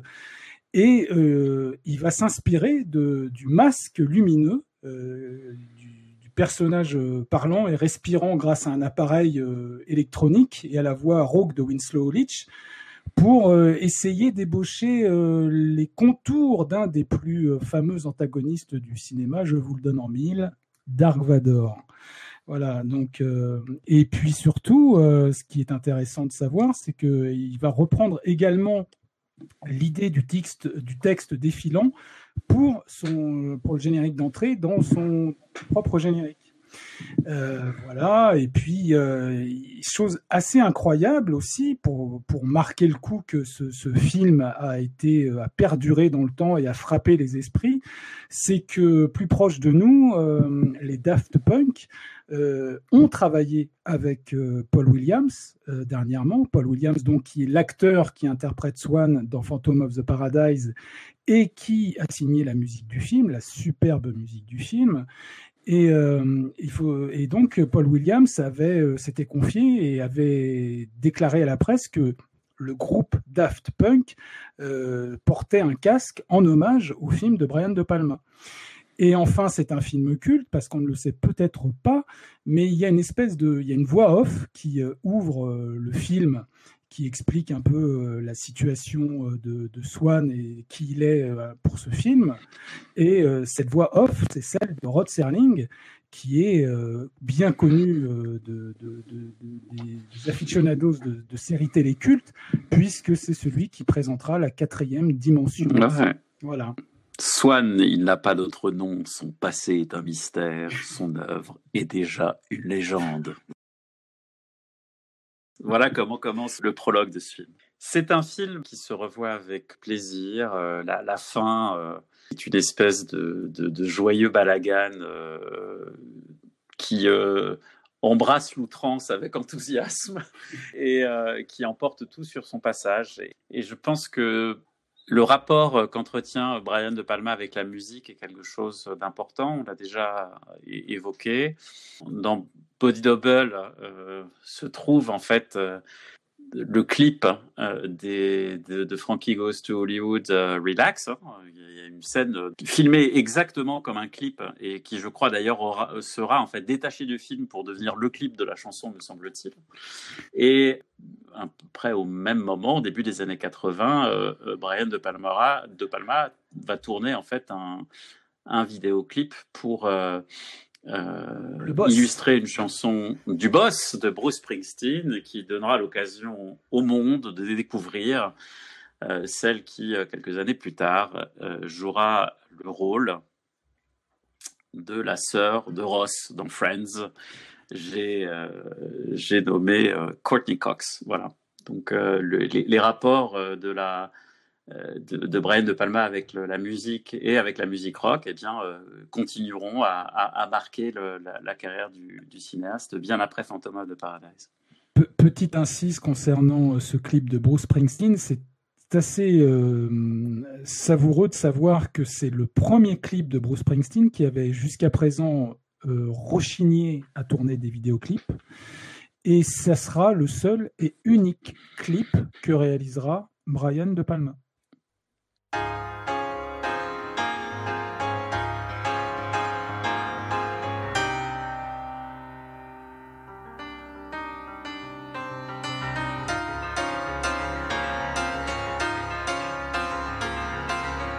I was not myself last night, couldn't set things right with apologies or flowers. Out of place as a crying clown who could only frown, and the play went on for hours. And as I lived my role, I swore I'd sell my soul for one love who would stand by me and Give me back the gift of laughter, yeah. One love who would stand by me. And after making love, we dream a bit of style. We dream a bunch of friends,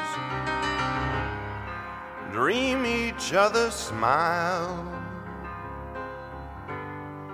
And dream it never ends.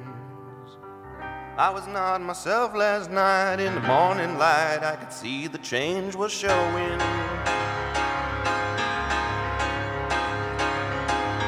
Like a child who was always poor, reaching out for more, I could feel the hunger growing. And as I lost control, I Swore I'd sell my soul for one love who would sing my song, fill this emptiness inside me. One love who would sing my song, lay beside me while we dream a bit of style. dream a bunch of friends, dream each other's smile, dream it never ends. All my dreams are lost, and I can't sleep. And sleep alone could ease my mind. All my tears have dried, and I can't weep.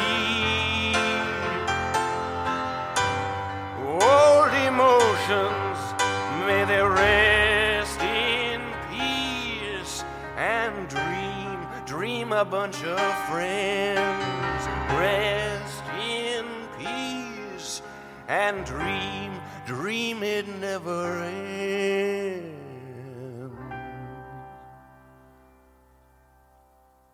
Phantom of the Paradise, donc, euh, qui euh, nous permet de découvrir euh, Brian De Palma sous un nouveau jour. Et c'est un peu la même chose qui va se passer avec Carrie au bal du diable, Carrie en anglais, qui sort en, en, 1976, deux années après euh, Phantom of the Paradise, la même année qu'Obsession. Et c'est la, première fois, me semble-t-il, Pierre, que Brian De Palma adapte un livre euh, au cinéma, et pas les moindres, puisqu'il adapte le premier roman euh, de Stephen King, et film qui permettra à son réalisateur de gagner pour la deuxième fois un grand prix au, Festival d'Avoriaz. Et qui lui aussi va devenir un film culte qui marque l'histoire du film d'épouvante et du film d'horreur, même si ce, film qui emprunte au registre du fantastique dit bien plus de choses que cela. Alors, de quoi ce film nous parle?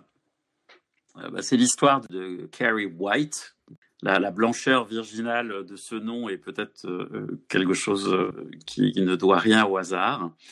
Euh, bah, Carrie White, c'est un peu la nerd du lycée. Hein. C'est la jeune fille timide, effacée, qui vit seule sous la coupe d'une mère complètement névropathe, à la religiosité délirante, et qui est la, la risée de ses camarades de lycée.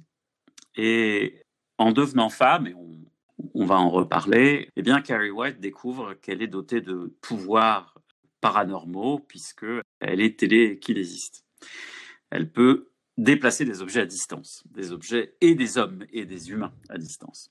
Et donc, euh, le film va se structurer autour de l'attente de la, prom night, hein, du, bal de, fin d'année. Et euh, Carrie euh, va faire office de, victime expiatoire et, va, se retrouver euh, au centre d'une blague de très très mauvais goût qui va déclencher chez elle un excès de rage qui aura des conséquences absolument cataclysmiques sur elle, sur sa mère et sur ses camarades de lycée, y compris ceux qui ont essayé de l'aider, et y compris notamment la figure d'une professeure de sport qui sera victime également de la fureur de Carrie et, qui donc est, euh, est, une victime innocente, euh, ce qui, ce qui euh, rend ce film particulièrement bouleversant. Ce film, Pierre, c'est aussi un film hein, qui permet à, Brian De Palma de, démontrer sa, maîtrise technique, hein. que ce soit les split, screens, les plans séquences, une scène de douche encore, hein, euh, euh, la scène de danse à la fin qui reprend la fin d'Obsession. Toutes les figures de style euh, de Brian De Palma sont, utilisées pour faire de ce film qui a été extrêmement travaillé. Il y a tout, le travail de, découpage et de storyboard a, été immense et c'est un, film que, Brian De Palma a énormément travaillé en amont. Euh, mais qui, euh, est bien plus qu'un film d'horreur ou un teenage movie euh, qui serait qu'un film de commande et, euh, et, un film de genre, puisque c'est un film qui révèle à travers la, la figure de, de, la mère de, de, Carrie, qui est jouée par Piper Lowry. Par, Piper Lowry et, et, qui donc donc et Carrie est, jouée par Sissy Spacek qui était très jeune à l'époque euh, eh bien, c'est eu une, une, critique absolument acerbe et, drôlatique, parce qu'il y, a quelque chose de l'ordre du, grotesque et du burlesque dans la, figure de cette euh, mère euh, complètement, complètement folle. Hein. il y a une critique acerbe du, puritanisme wasp dont, Palma est, est issu, hein, qui, se joue là dans ce film. Et c'est à cet égard un film, moi, bon, ça tout le monde le, note, hein, plus, personnel qu'il n'y paraît, parce que euh, il y, a clairement, euh, euh, pour, on parlait de catharsis, et là c'est là où, on retrouve la catharsis. Brian de Palma exorcise le, souvenir et la figure de, sa mère, fragile psychologiquement et qui, a, torturé Brian de Palma, peut-être à son corps défendant, pendant, pendant des années ce, film qui donne l'occasion également au monde de découvrir euh, Brian De Palma et euh, Nancy Allen, euh, John Travolta pardon et Nancy Allen, est un film qui s'est fait avec un budget assez limité et qui reste un film très très marquant hein, dans l'histoire du, cinéma d'épouvante et, et des films d'horreur. Ouais, c'est un énorme succès, euh, Carrie. Ça a coûté 2 millions de dollars, ça en a rapporté 34. Donc euh, c'est le vraiment euh, gros gros succès, plus gros premier gros premier gros succès pardon de, Brian de Palma. Et c'est un film emblématique à plus d'un titre. Déjà, effectivement, c'est l'adaptation d'un bouquin de Stephen King qui est sorti deux ans avant la sortie du film. Et il va ouvrir le bal de toute une série d'adaptations euh, qui vont être mises en branle après ce succès phénoménal et qui, là encore, vont être euh, mises en scène par des réalisateurs d'importance, puisque quatre ans après, Stanley Kubrick fera Shining, trois ans après, John Carpenter fera Christine, l'année suivante, David Cronenberg va faire Dead Zone et euh, jusqu'à euh, Cimetière de Mary Lambert, euh, Misery de Rob Reiner, on peut dire que beaucoup. Et la ligne verte aussi. la ligne verte, il y a Les Évadés de Frank Darabont qui est absolument magnifique. bref, c'est des cinéastes d'importance qui en font des films euh, qui transcendent parfois même euh, les, écrits de, King. Et c'est le cas de, Carrie au bal du diable, le titre français, euh, parce que De Palma s'est vraiment passionné pour ce livre. Il a essayé et il a réussi à avoir les droits très rapidement. Et on, évoquait tout à l'heure l'analogie et le copinage euh, qui euh, peut exister entre euh, Lucas et De Palma, puisque De Palma, si on veut déborder un peu, il va être sollicité à chaque fois que Lucas va sortir un Star Wars, c'est De Palma qui va être le premier spectateur et parfois il va avoir la dent dure avec les films de son petit copain. Mais lorsqu'il fait Carrie, Brian De Palma, en fait, ils sont tous les deux côte à côte, Spielberg, pardon, Lucas et De Palma parce que en fait ils font le casting en même temps de leur film. Et ce qui est très drôle, c'est que euh, lorsque George Lucas organise le casting de, Star Wars, il fait auditionner William Catt.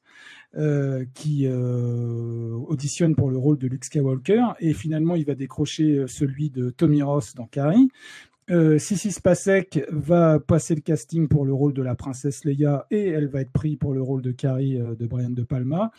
Donc euh, voilà, c'est une espèce de, chaise musicale entre potes qui, se fait et euh, c'est comme ça que commence, débute l'aventure de Carrie. Euh, sur la figure de style, sur les figures de style dont tu parlais, et on ne l'avait pas évoqué, mais dès 76, la même année donc que Carrie, quelques mois avant, De Palma sort Obsession, et euh, son chef opérateur, l'immense Vilmos Zsigmond que nous avons évoqué, euh, fait ce qu'on appelle une signature visuelle qui, qui, va devenir la signature visuelle des films de De Palma, c'est la signature visuelle de la double focale. Et elle va être de nouveau utilisée dans Carrie. Alors pour ceux qui ne savent pas vraiment de quoi il s'agit et ceux qui nous écoutent, il est bon de préciser ce qu'est la double focale. La double focale, euh, ou ce qu'on appelle également demi-bonnette, c'est une, technique cinématographique qui a pour but euh, de créer deux profondeurs de champ euh, dans une seule et même image. Ce qui est en fait impossible en temps normal de faire, puisque ces deux profondeurs de champ distinctes apparaissent nettes à l'écran. Et cet effet d'optique résulte de la disposition en fait d'une demi-lentille qui se trouve devant l'objectif de la caméra et qui permet de faire une seconde mise au point euh, plus proche de la caméra.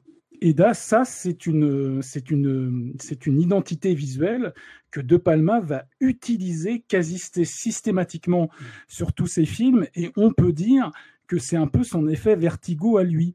Ça fait partie de ses figures avec le, le travelling circulaire, avec ses, signatures formelles qui, qui font euh, la, signature euh, vraiment flagrante du, style de De Palma. Et ça, il va aussi, aussi l'utiliser euh, dans Carrie. Par contre, dans Carrie, il utilise aussi la technique du split screen euh, pour une séquence emblématique du film, puisqu'elle est quasi celle du climax. Et là, euh, par contre, De Palma euh, jugera l'effet un peu inutile après coup. Euh, et je pense que, on en parlait, je pense avant de préparer ce podcast, Eric, que tu partageais ce point de vue avec Brian De Palma sur cette utilisation du split screen sur Carrie. Ouais, c'est-à-dire que la, scène, la, scène du, du, bal, qui est la scène dans laquelle Carrie, après avoir été humiliée, donc encore le, thème de l'humiliation euh, et de la vengeance, euh, eh bien, se déchaîne et, va utiliser ses pouvoirs de télékinésie pour ravager ce gymnase scolaire transformé en, boîte de nuit pour le bal.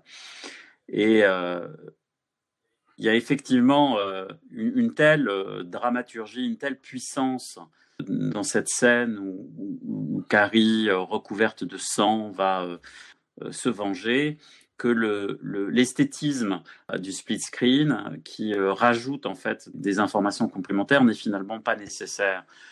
C'est presque affecté finalement.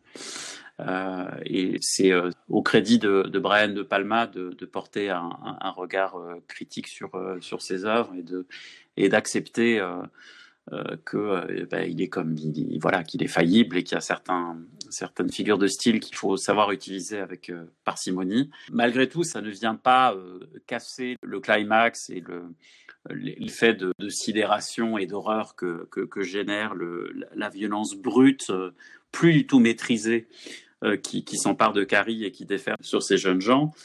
Mais la peinture que Brian De Palma fait de la jeunesse américaine est absolument d'une cruauté terrible. C'est-à-dire qu'ils sont, ils sont tous absolument odieux et, la, peinture de ces jeunes filles après une séance de sport qui prennent leur douche et qui se moquent avec une, violence rare de la réaction de Carrie lorsque pour la première fois elle, a ses règles.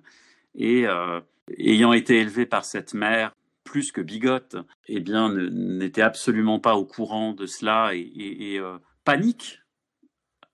voilà, voyant le sang se répandre sur ses jambes et, prise d'une peur hyperbolique qu'elle n'arrive pas à maîtriser, et l'absence totale de bienveillance, la violence extrême dont euh, Carrie est victime à ce moment-là est glaçante. Et c'est cette violence euh, euh, primale, première, que subit Carrie qui va donner le ton à tout le film. Alors que le début de cette scène est une scène extrêmement esthétisée, avec ces mêmes filtres, avec cette photographie qui n'est pas l'œuvre de, de sur ce film, c'est un autre directeur de la photographie qui officie, en la personne de, Mario Tosi, mais c'est la même esthétique, hein, euh, le même grain, euh, le même flou hein, maîtrisé qui est, utilisé.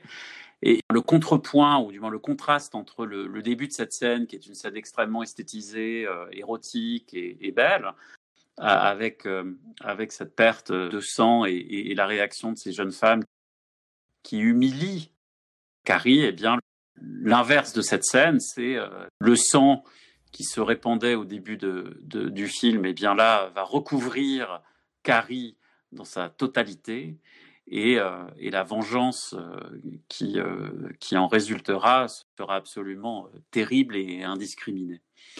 C'est un film absolument, de, ce point de vue-là, qui dévoile la cruauté de la jeunesse, en fait. Oui, après cette sortie initiale en 1976, Carrie perçu comme euh, un film euh, somme, enfin pas somme, mais en tout cas marquant euh, sur la thématique des troubles de l'adolescence. Et c'est exactement ça. Mais effectivement, comme tu l'as souligné précédemment, c'est ça, et c'est également une vision euh, politique, encore une fois, de, que De Palma porte sur la société en général, euh, ne serait-ce que justement cette, cette, cette, jeunesse euh, à laquelle à la fois il porte un regard bienveillant sur le personnage de Carrie, qui est incarné par Sissi Spacek, et qui a un regard beaucoup plus désapprobateur sur cette, ses camarades de classe, on va dire. Et il y a également à la fois un discours sur le fanatisme religieux dans toute sa puissance et également à titre personnel, il, euh, à travers le, personnage euh, de Margaret White, qui est la mère de Carrie et qui est interprétée de façon magistrale par Piper Laurie. Et entre, entre, guillemets, entre parenthèses, pardon, Piper Laurie, il faut dire que c'est son grand retour à l'écran euh, dans Carrie, puisque le dernier film en date qu'elle avait tourné, c'était L'arnaqueur avec Paul, Newman. Euh, et elle retrouvera une, une, seconde une seconde existence également euh, avec euh, la série Twin Peaks de David Lynch. Eh bien, ce, ce, personnage de, Margaret White, effectivement, c'est pour De Palma l'opportunité de parler de sa propre expérience personnelle et de son rapport à sa propre mère et à la manipulation dont il a fait les frais et qu'on avait évoqué lors du premier podcast. Donc c'est encore une fois là où on reconnaît les très grands cinéastes, puisque on peut penser que le bouquin de Stephen King est avant tout un récit fantastique, même si effectivement il, propose en creux cette même vision des troubles adolescents, mais De Palma en fait quelque chose de personnel. Et c'est sa grande force, c'est la capacité de se réapproprier le matériau, euh, qui, un matériau qui n'est pas le sien à la base, dont il n'a pas été l'initiateur, qu'il n'a pas écrit, pour en faire un film qui, sous le vernis du pur film de genre, est un film éminemment personnel pour lui. Et film euh, éminemment personnel qui va, qui va donner euh, lieu à, un autre film très personnel qui, qui sera tourné trois ans plus tard, Home Movies. Alors, nous avons fait l'impasse sur euh, Fury, euh, ce film sorti en, en 78 après Carrie, qui pour beaucoup constitue une espèce de suite indirecte de, Carrie, ou du moins qui explore les mêmes des, thèmes similaires. donc voilà, pour les, passionnés de Brian De Palma euh, ben, qui, euh, qui encensent ce film, euh, désolé, nous n'en parlerons pas. Et pour ceux qui ne connaissent pas De Palma, ne commencez pas par ce film. C'est un film qui a énormément vieilli, malgré la présence des, des, immenses Kirk Douglas et John Cassavetes.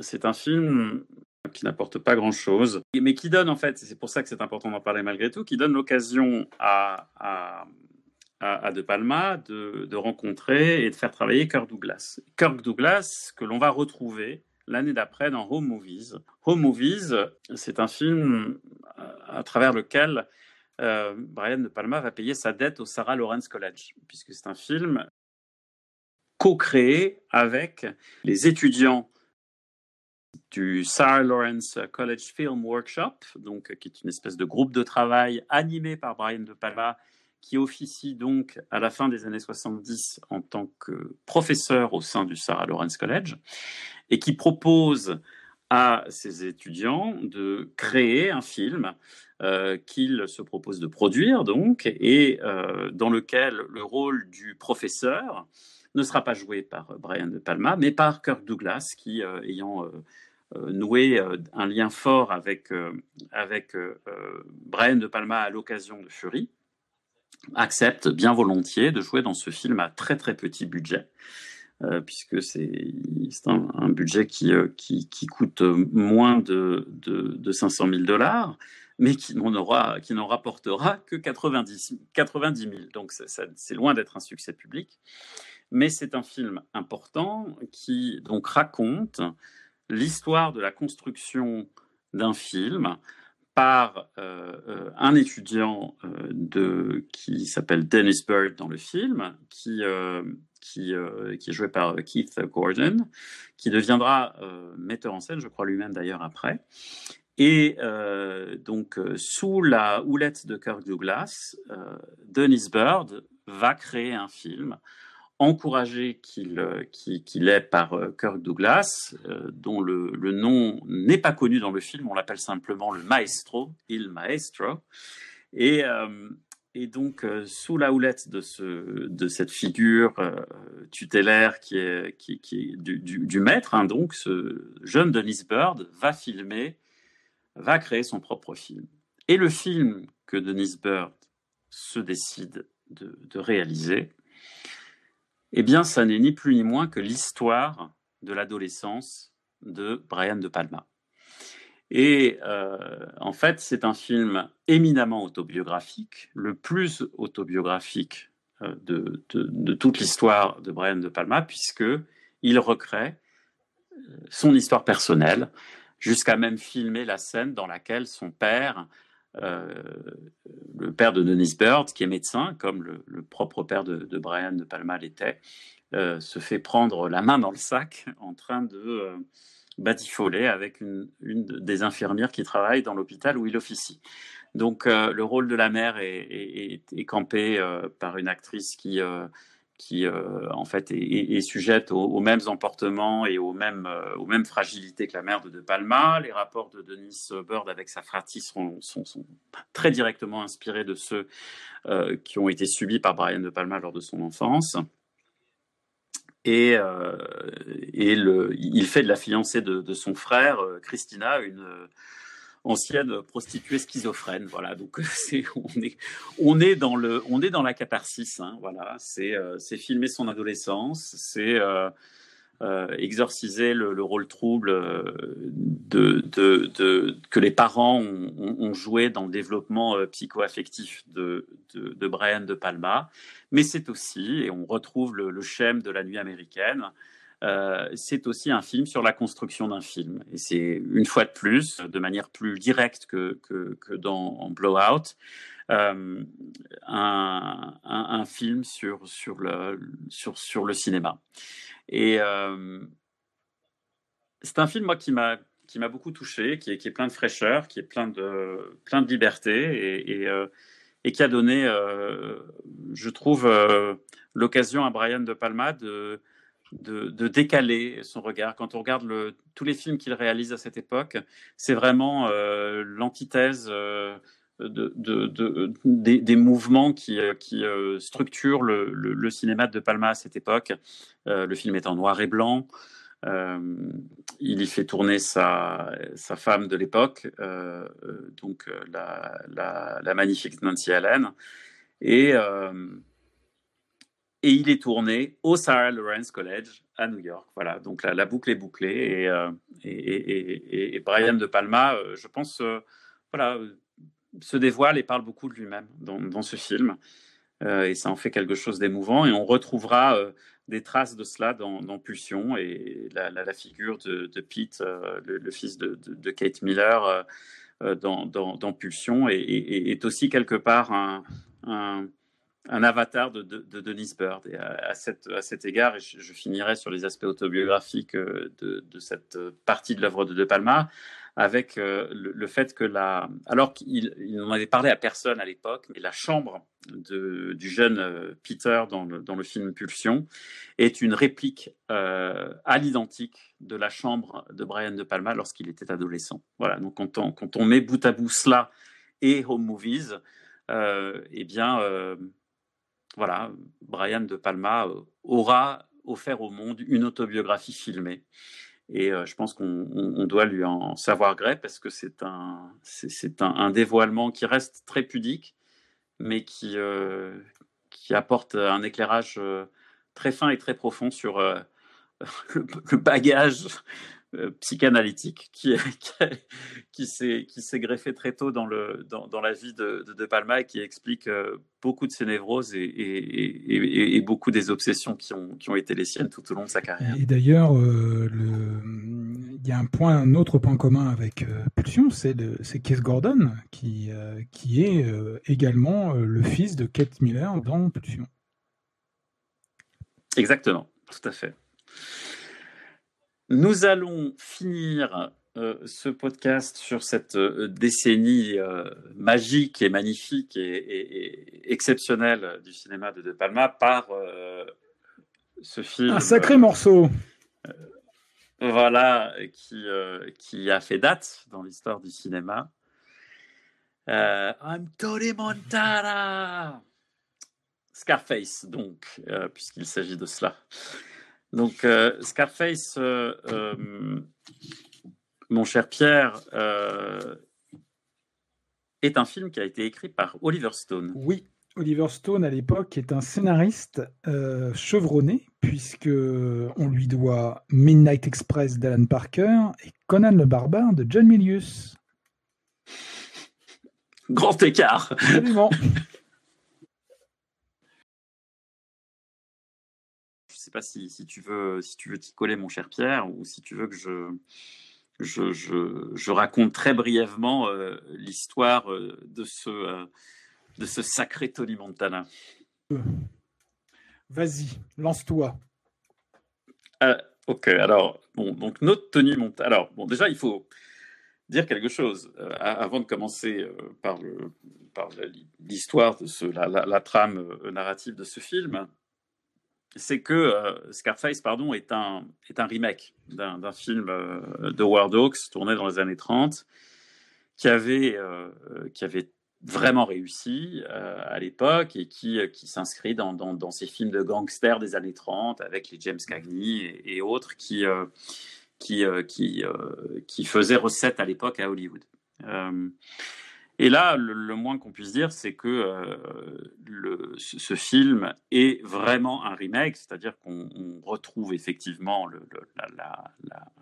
la, trame est la, même, mais le, traitement est profondément différent. On est au début des années 80 et euh, eh bien, il y a, ce, phénomène qui a, beaucoup marqué dans l'histoire de la communauté euh, latino aux États-Unis. C'est l'arrivée des, euh, migrants qui fuient le, castrisme et qui partent de Cuba pour, pour s'installer en Floride. Donc,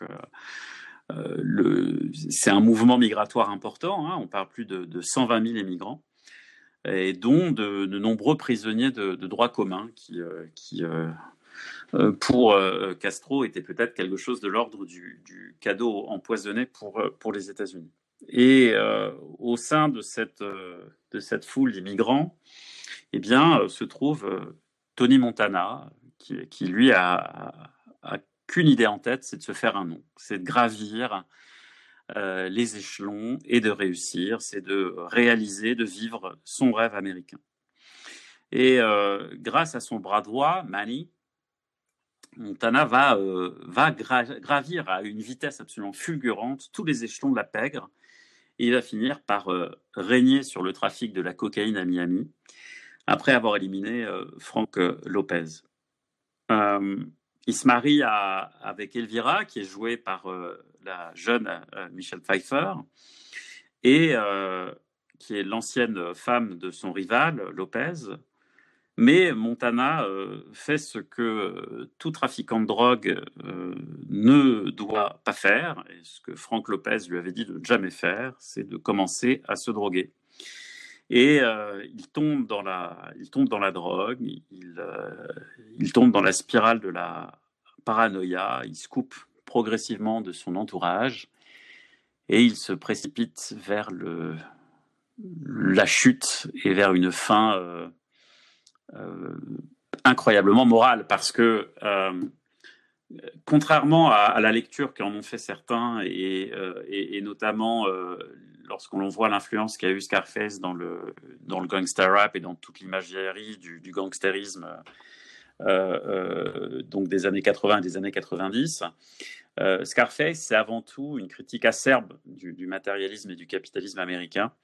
Euh, à la même, et de, ce point de vue-là, il y a, une filiation avec, euh, Get to Know Your Rabbit qui avait un peu le même, le même propos. Mais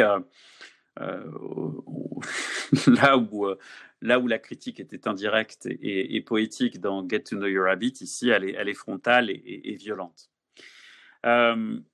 Scarface, c'est la rencontre euh, explosive d'une esthétique, d'un acteur, Al Pacino, et d'une époque. Et c'est en ça que c'est un film emblématique, et c'est un des films emblématiques des années 80. Et euh, avant de te, laisser euh, donc développer ton propos sur, sur ce film, Pierre, moi ce que je voudrais vraiment mettre en exergue, c'est que à nouveau, j'insiste, je suis désolé d'y revenir, mais c'est important parce que c'est topique et structurant chez, De Palma. L'histoire de Scarface et la manière dont elle est traitée par euh, De Palma, elle est vraiment empreinte de l'influence à nouveau de la mythologie.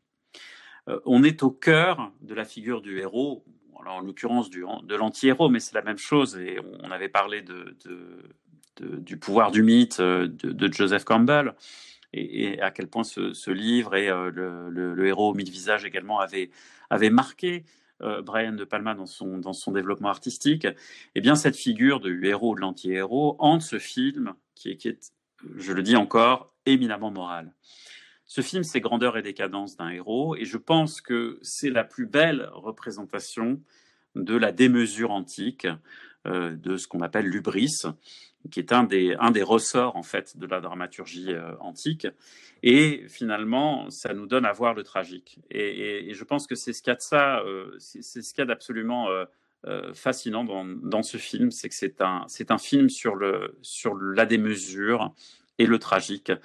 Euh, à travers l'esthétique très particulière qui est celle de, de, Brian De Palma et servie par une musique hypnotique de, de, Giorgio Moroder, qui lui aussi finira par travailler avec des Daft Punk. Comme quoi, la boucle est bouclée. voilà, exactement. Alors, on parlait de l'aspect autobiographique à plusieurs reprises euh, de Brian De Palma dans ses films. Là, c'est plus c'est pas s'il y a des s'il y a des accents autobiographiques à trouver, c'est plus du côté d'Oliver Stone, puisque déjà il faut rappeler qu'Oliver Stone écrit le scénario de Scarface alors qu'il se trouve à Paris, cocaïné jusqu'aux oreilles. Et donc, il, y a cette espèce d'écriture fiévreuse euh, qui n'appartient qu'à Oliver Stone. Et c'est important quand même cette euh, rencontre entre Brian De Palma et Oliver Stone, j'avais évoqué euh, Oliver Stone euh, lors du premier podcast en disant qu'il avait une approche beaucoup plus frontale, euh, politiquement parlant, à travers ses films en tant que metteur en scène que ne l'est De Palma. De Palma est quelqu'un de beaucoup plus fin et qui surtout, à travers le langage cinématographique, fait passer des idées politiques, même si effectivement toujours il y a cette approche politique de son travail et du, surtout du regard qu'il porte sur son pays euh, à, espace régulier. Et Scarface, bien évidemment, en fait totalement partie. Euh, juste pour euh, l'anecdote, effectivement, c'est un remake du film de War Dogs de 1932, sauf que le film de Hawks parle, évoque en tout cas une autre figure mythologique du gangstérisme qui est celle d'Al Capone. Et c'est amusant puisque Al Capone de Palma va aussi y aller en 87 en euh, s'appropriant la série télé Les Inrecuptibles et en faisant le film que l'on connaît. Euh, les, incorruptibles. Tout à fait. Euh, et, ce qu'il faut dire par rapport à, ce, à ce film, c'est que effectivement, comme euh, Phantom of the Paradise l'avait été à une époque, il est symptomatique de l'époque dans laquelle il s'ancre. Et il a euh, percuté l'imaginaire euh, collectif de, de plein d'autres médiums que le cinéma. Alors bien évidemment, c'est le, le, médium le plus évident, c'est le rap, la culture hip-hop, à travers des labels comme Def Jam qui même citent le film de De Palma. Mais il y a également des films qui citent le film de De Palma. Il y a des séries télé, on pense à Breaking Bad. Il y a des jeux vidéo. Enfin, toute la série des GTA, c'est quand même euh, un, salut euh, explicite envers le, film de De Palma. Et donc, c'est un film qui a vraiment. Euh, c'est un film culte. C'est le deuxième, je pense, film culte de De Palma pour le grand public. et c'est peut-être le, film le plus moral, le plus politique et de De Palma en ce sens qu'il a été tourné en 83 on est en plein euh, Ronald Reagan. À travers Scarface, c'est à la fois, euh, on pourrait sous-titrer Scarface comme euh, grandeur et décadence du rêve américain. sous le couvert d'une réussite exponentielle et très rapide, on peut chuter très, très vertigineusement, et ça va être le cas du personnage campé par Al Pacino. et puis c'est un film on l'avait évoqué euh, pour euh, Pulsion, qui va faire aussi euh, grincer des dents. Il va faire grincer des dents, on évoquait la communauté gay suite à la sortie de Pulsion, il va faire grincer des dents la communauté cubaine lorsque le film va sortir, il va faire grincer des dents une bonne partie de la critique cinématographique américaine, qui trouve honteux que ce film soit un remake d'un chef-d'œuvre autoproclamé et, et, et, avéré et intouchable, de, de War Dogs. Et d'ailleurs, euh, Martin Scorsese, euh, coucou le revoilà, qui avait assisté à l'avant-première du film en décembre 83, s'est retourné à un moment du film vers le producteur, vers la fin du film, il s'est retourné vers le producteur de Scarface et lui a dit les gars, vous êtes superbes, mais il faut vous préparer parce qu'ils vont le détester à Hollywood. Et ça a été le cas. Et, je pense que Scorsese a beaucoup regardé Scarface dans le nombre de fuck qui est quand même énuméré dans le film, puisque Scarface a le record, 207 fois. Hein. Donc voilà, c'est assez magnifique. magnifique. Et puis euh, on, parlait également de, son copinage avec euh, ce qui va créer, de ce qui, est en train de se créer, puisque là on est en plein dedans, on est dans le nouvel Hollywood.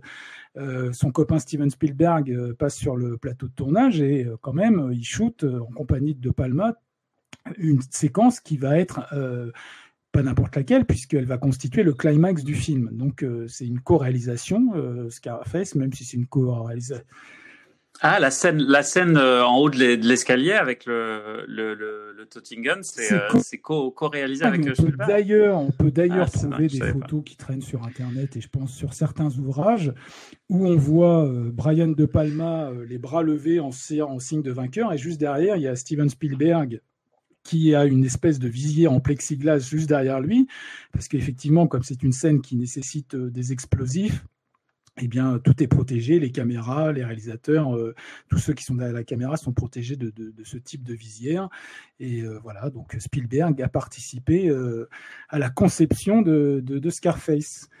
Et, effectivement, c'est un film qui est, on peut le dire, le parangon de l'esthétisme des années 80 on, on peut le, rapprocher de, de, Body Double. Tu évoquais tout à l'heure la série euh, Miami Vice.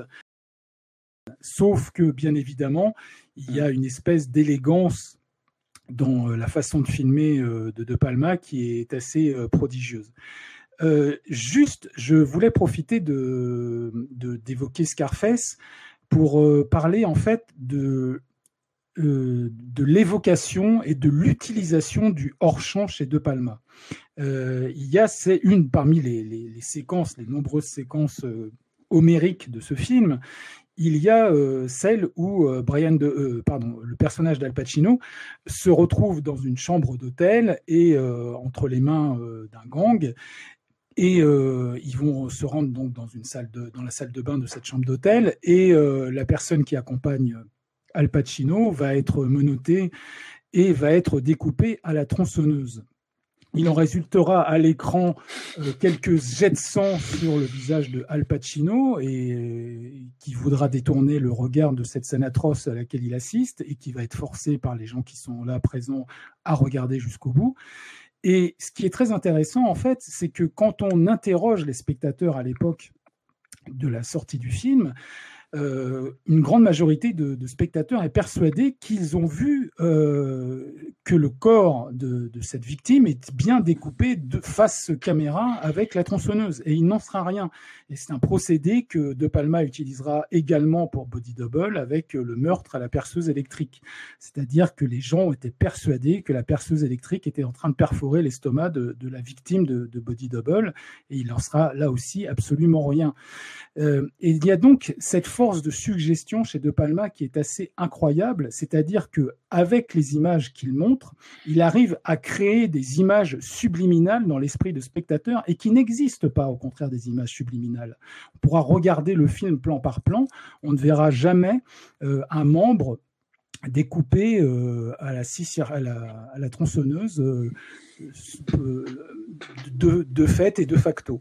Donc c'est un des nombreux tours de magie de, du De Palma euh, cinéaste.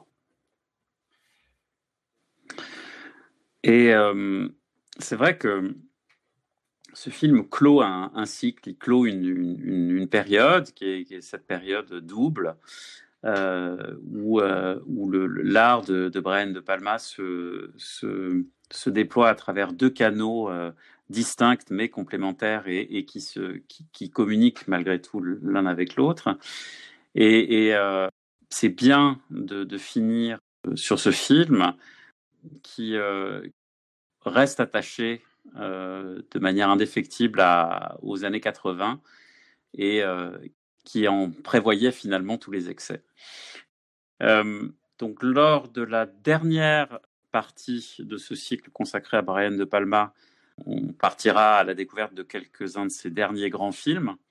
Et puis on essaiera de se poser la question de savoir pourquoi, depuis quelques années, Brian De Palma a du mal à retrouver sa superbe et lutte, je trouve, beaucoup avec lui-même et avec son cinéma. Merci infiniment, mon cher Tout le plaisir fut pour moi. à très bientôt.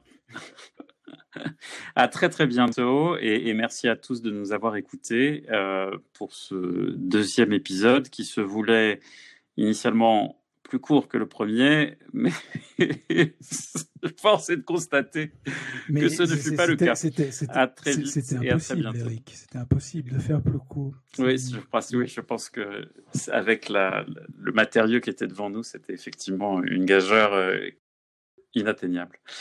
À très bientôt. merci, à tous. C'était Réal, un podcast préparé, produit et présenté par Eric Fichelson et Pierre Jacquet. Habillage sonore et visuel, Alexandre Kra.